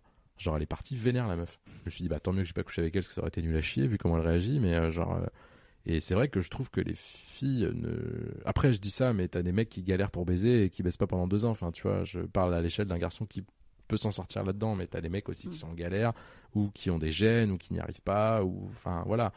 Mais je parle de façon très personnelle mais c'est vrai que enfin t'as des même, en fait, non, je pense que pas tant personnel que ça. Je pense que tu as beaucoup de filles qui s'y intéressent, mais tu as très peu de filles, en fait, qui vont se dire Ah bah tiens, c'est con, mais le mec, il a un téton, il a des tétons, enfin, tu vois, des trucs. Mhm. euh, il a une haine, genre, il a un cou, euh, il a des oreilles, euh, genre. euh, comment, en fait, ça fonctionne? C'est pas parce que tu vas faire un mouvement de haut en bas que tu vas bien branler un mec, tu vois, comme un mec qui va toucher une fille, c'est pas parce que tu le fais comme. Enfin, tu vois, c'est. Mm. Et en fait, je découvre un peu tout ça en ce moment. Je me rends compte que les filles sont pas si fortes que ça. Et que, en fait, c'est pas parce que t'es un mec que ça va marcher obligatoirement, en fait, tu vois. Oui, puis chaque corps est différent. Chaque corps est différent, bien sûr, mais t'as quand même des classiques qui fonctionnent toujours très bien. Mais euh, Les bons classiques. t'as trois. Non, mais c'est vrai, t'as deux, trois. Après, tu, en fait, c'est toujours ça. C'est des grands classiques que tu, Mm. que tu fais avec des variantes, quoi. Mais, euh, mais euh, ouais, non, c'est un peu ça en ce moment. Le mood, c'est genre, euh, tu vois, bah, en fait, est-ce que t'es vraiment dans la recherche du plaisir avec moi? En fait, je pense que, tu vois, en venant au bon coup, je- pour moi, un bon coup, c'est une personne qui a vraiment envie de te faire plaisir et t'as vraiment envie de lui faire plaisir. Après, il y a des fois, ça peut être plus l'un, plus l'autre, tu vois, selon les soirs. T'as des soirs où toi, tu vas être on fire et du coup, tu vas faire la fête à la meuf et elle sera très contente. Et toi, il y a des soirs où t'as juste envie d'être posé et elle va être excitée comme pas possible et ça va être la fête pour toi. Mais, euh, mais ouais, je pense que c'est ça. Ok. Avant de faire la dernière partie qui est demain, enfin comment Ouais. voilà, moi je vais savoir qu'est-ce qui t'excite justement? Est-ce que si tu veux donner trois petites choses comme ça qui t'excitent, on va éviter les, les choses un peu. Enfin après, je veux pas te diriger dans tes réponses, mais vraiment trois détails euh, qui sont pour toi euh, vraiment des, des starters. détail, Un quoi. détail marche à tous les coups. Euh, le regard. Moi, Le regard. euh, toujours un truc, euh, genre un regard. Enfin, tu te rends compte qu'un regard déjà rempli de choses, c'est quand même déjà beaucoup plus intéressant. Et qu'il n'y a rien de plus excitant euh, que ça soit euh, qu'elle l'ait dans la bouche ou euh, que ça soit à n'importe quel autre moment, avant, après, pendant. Ben, quand tu as quelqu'un qui te regarde vraiment dans les yeux, en fait, c'est d'une puissance euh, Quand tu vois le désir dans le regard. Ouais, et puis, Ok. puis t'as le, le même, tu vois, genre comment le regard évolue tout au long de la, du- de la relation sexuelle, tu vois, genre c'est. Là, on va rentrer dans des considérations très, mais genre. euh, euh, c'est peut-être pas le bon mot, tu vois, mais quand tu sens que le regard lâche, tu vois ce que je veux dire, Mm. quand tu sens que le regard plie, en fait, genre, tu vois, c'est genre, tu. T'as toujours, parce que t'as, je pense que t'as toujours entre l'homme et la femme cette espèce de, rivalité euh, animale euh, ancestrale, tu vois, qui parfois n'existe pas du tout dans un rapport, mais des fois t'as quand même souvent ce rapport-là. Et le moment où tu sens qu'en fait, en fait, tu vois, même dans le délire de tout à l'heure, BDSM, etc., le truc qui me- que j'aime, et c'est pas le plaisir de voir la personne lâcher, c'est le fait que la personne s'abandonne, tu vois. Et genre, c'est ce côté-là, genre, ok, t'as lâché. C'est une grande preuve de confiance. Voilà, c'est une grande preuve de confiance déjà, et c'est maintenant, ok, on va pouvoir ouvrir un autre monde qui est complètement différent, mais maintenant t'as lâché le truc. Très intime le regard en fait, bien Mhm. plus intime qu'un vagin d'ailleurs, en vrai, dans le fond. Regarder quelqu'un dans les yeux profondément, c'est bien plus intense que baiser une meuf, hein, tu vois. T'as besoin du regard. Voilà, j'ai besoin du regard, tu vois, parce Ok. que tu assumes ça et que tu as envie de voir la progression que tu fais faire à la fille. En fait, avant, tu la distinguais par les réflexes du corps, par euh, les jambes qui tremblent, par plein de trucs, tu as plein de détails physiques. Et maintenant, en fait, tu- tu- tu- on se dirait le regard. Euh, moi, j'ai quand même un.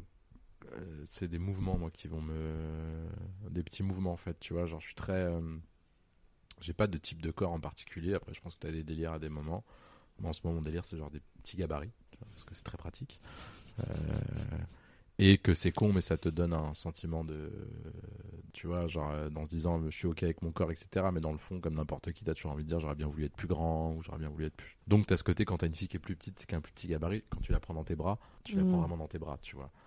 Euh, mais après, j'adore aussi les grands chats avec des grandes pattes euh, et des grands bras qui t'enroulent comme une menthe religieuse, tu vois, parce que c'est très agréable. Enfin, j'ai pas vraiment de. Mais c'est les mouvements, moi, c'est un truc. Le, je dirais le regard, les mouvements. Mais ça peut être euh, juste une main dans les cheveux, ça peut être juste façon de bouger, de parler quand elle parle à d'autres personnes, tu vois, c'est vraiment un. Et, euh, et l'odeur. Mais genre, l'odeur, c'est un truc. euh, une odeur peut me rendre complètement taré, quoi. Vraiment. C'est un truc. euh, Un parfum ou une odeur une de odeur. peau. Un parfum, oui. Bah, le parfum, tu le sens dans la rue, mais quand t'as la tête dans le cou, en général, c'est l'odeur. Et c'est vrai qu'une odeur peut rendre complètement taré. C'est très bestial, l'odeur, mine de rien. Tu vois. Au final, les animaux, quand ils se rencontrent, ils se sentent, en fait. Ils se toisent ouais. pas. Nous, les humains, on se toise, tu vois, on se regarde, Mhm. on, on est très pudiques, en fait. Alors que bah, la plupart des animaux, ils vont se renifler le cul, quand même. Non, mais c'est vrai, il y a un truc qui est très. Non, mais tu vois, les chiens, ils vont tellement se plus renifler les fesses. Mais ouais, ce serait bizarre dans la rue, quand même. Mais... je me vois bien arriver le matin au bureau. Ah ça va pas en ce moment, toi Moi, je crois que c'est ça. Enfin, je- Maintenant, on va parler de demain. Demain. Demain. Alors moi, pour commencer cette, ce passage-là, j'ai une question qui est euh, pareil, qui, a- qui amène euh, mille réponses et peut-être pas du tout, mais Mhm. tu crois à la fidélité? Ça, je l'avais lu quand j'avais eu les questions avant. Et genre, c'était la, la question. Je me suis dit, putain, il faut réfléchir à celle-ci.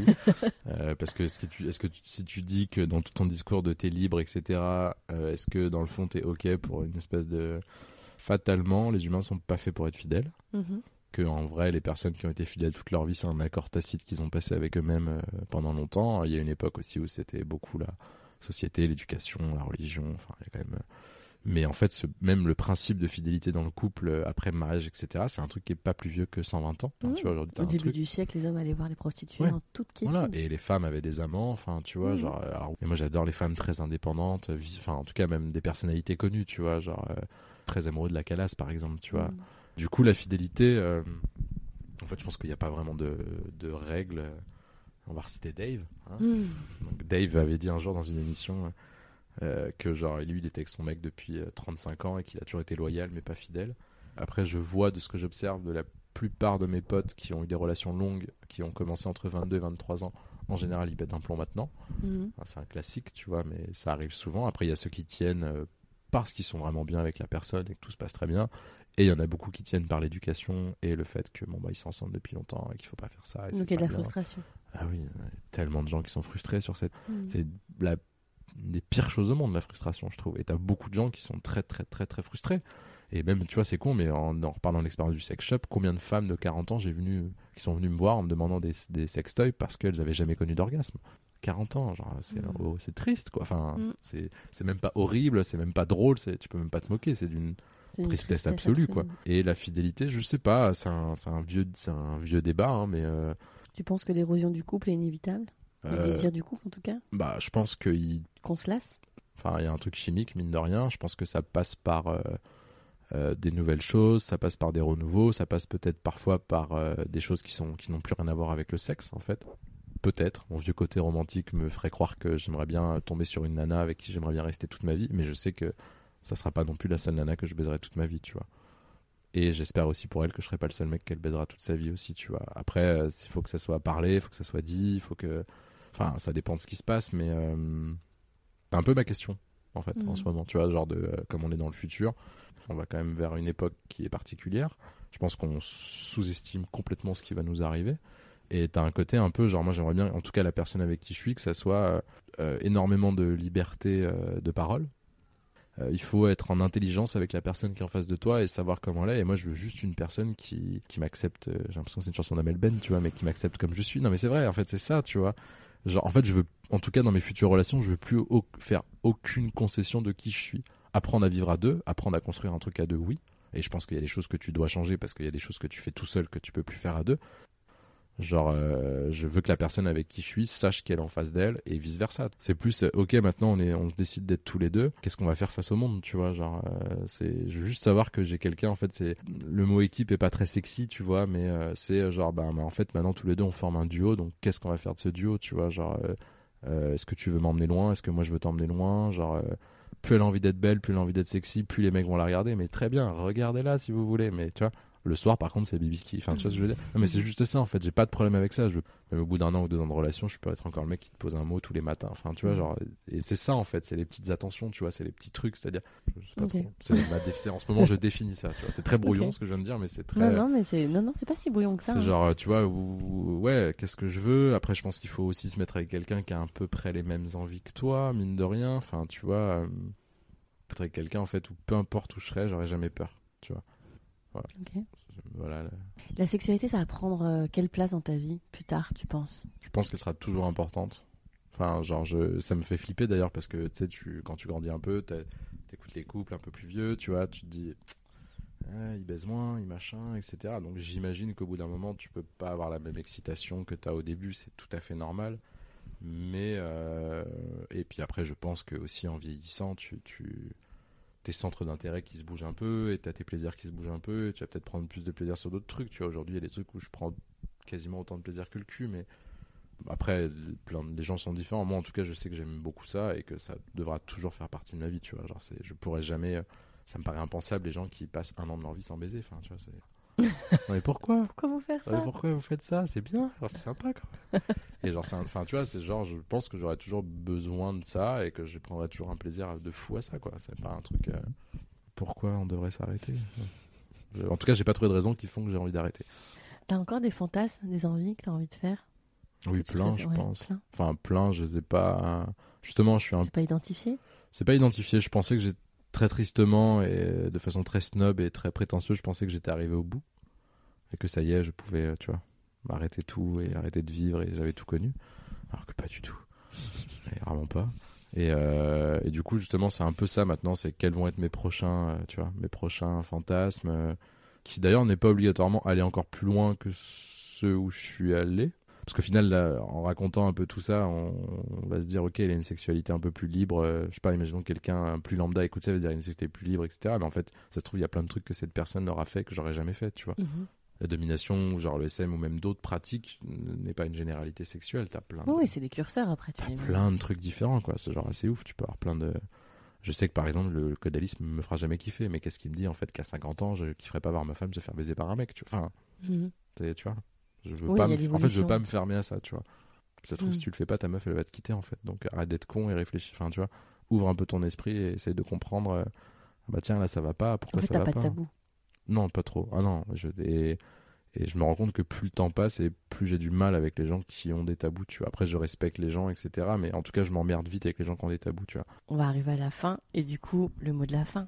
Le mot de la fin. Faut je, l'impro pas. total. C'est l'impro. Ah ouais, oh là Tac. Là. Y a pas de question pour la- le mot de la fin. Non, le mot de la fin, la question du mot de la fin, c'est le mot de la fin. J'allais dire, j'ai envie d'utiliser une phrase euh, qui était utilisée par des résistants pendant la guerre. Mais je pense que ça, vivre libre ou mourir était un très bon slogan, tu vois. Mais euh, genre, ouais, c'est ça en fait, euh, vivez librement. euh, tant que tout le monde est d'accord et que chacun fait ce qu'il veut, tout ira bien dans le monde, quoi. Ok. Ouais. C'est top. Merci, Émile. De rien. C'était bizarre. Merci beaucoup pour votre écoute. Merci infiniment à Émile pour sa confiance. Merci à Fabrice Florent pour ses précieux conseils et sa patience. Merci à mes amis, mes proches de m'avoir soutenu dans ce projet. Merci à Jérôme de m'avoir inspiré ce dernier. Si vous avez aimé ce podcast, faites-le savoir autour de vous. Et je vous dis à très bientôt dans un nouvel épisode de On the Verge. When you make decisions for your company, you look for the no-brainers. And if you have a lot of mailing to do, stamps.com is the ultimate no-brainer. It streamlines your processes to make your business more efficient, which makes you less busy. Mail checks, invoices, legal documents, and everything you need to keep your business running with stamps.com. Seamlessly connect with every major marketplace and shopping cart. Schedule package pickups and see your cheapest and fastest shipping options from different carriers. With rates up to 89% off USPS and UPS rates. And with the Stamps.com mobile app, you can take care of mailing and shipping wherever you are. Make the same no-brainer decision as over 1 million other businesses with Stamps.com. Sign up with Code PROGRAM for a four-week trial, plus free postage and a free digital scale. No long-term commitments or contracts. That's Stamps.com. Code PROGRAM.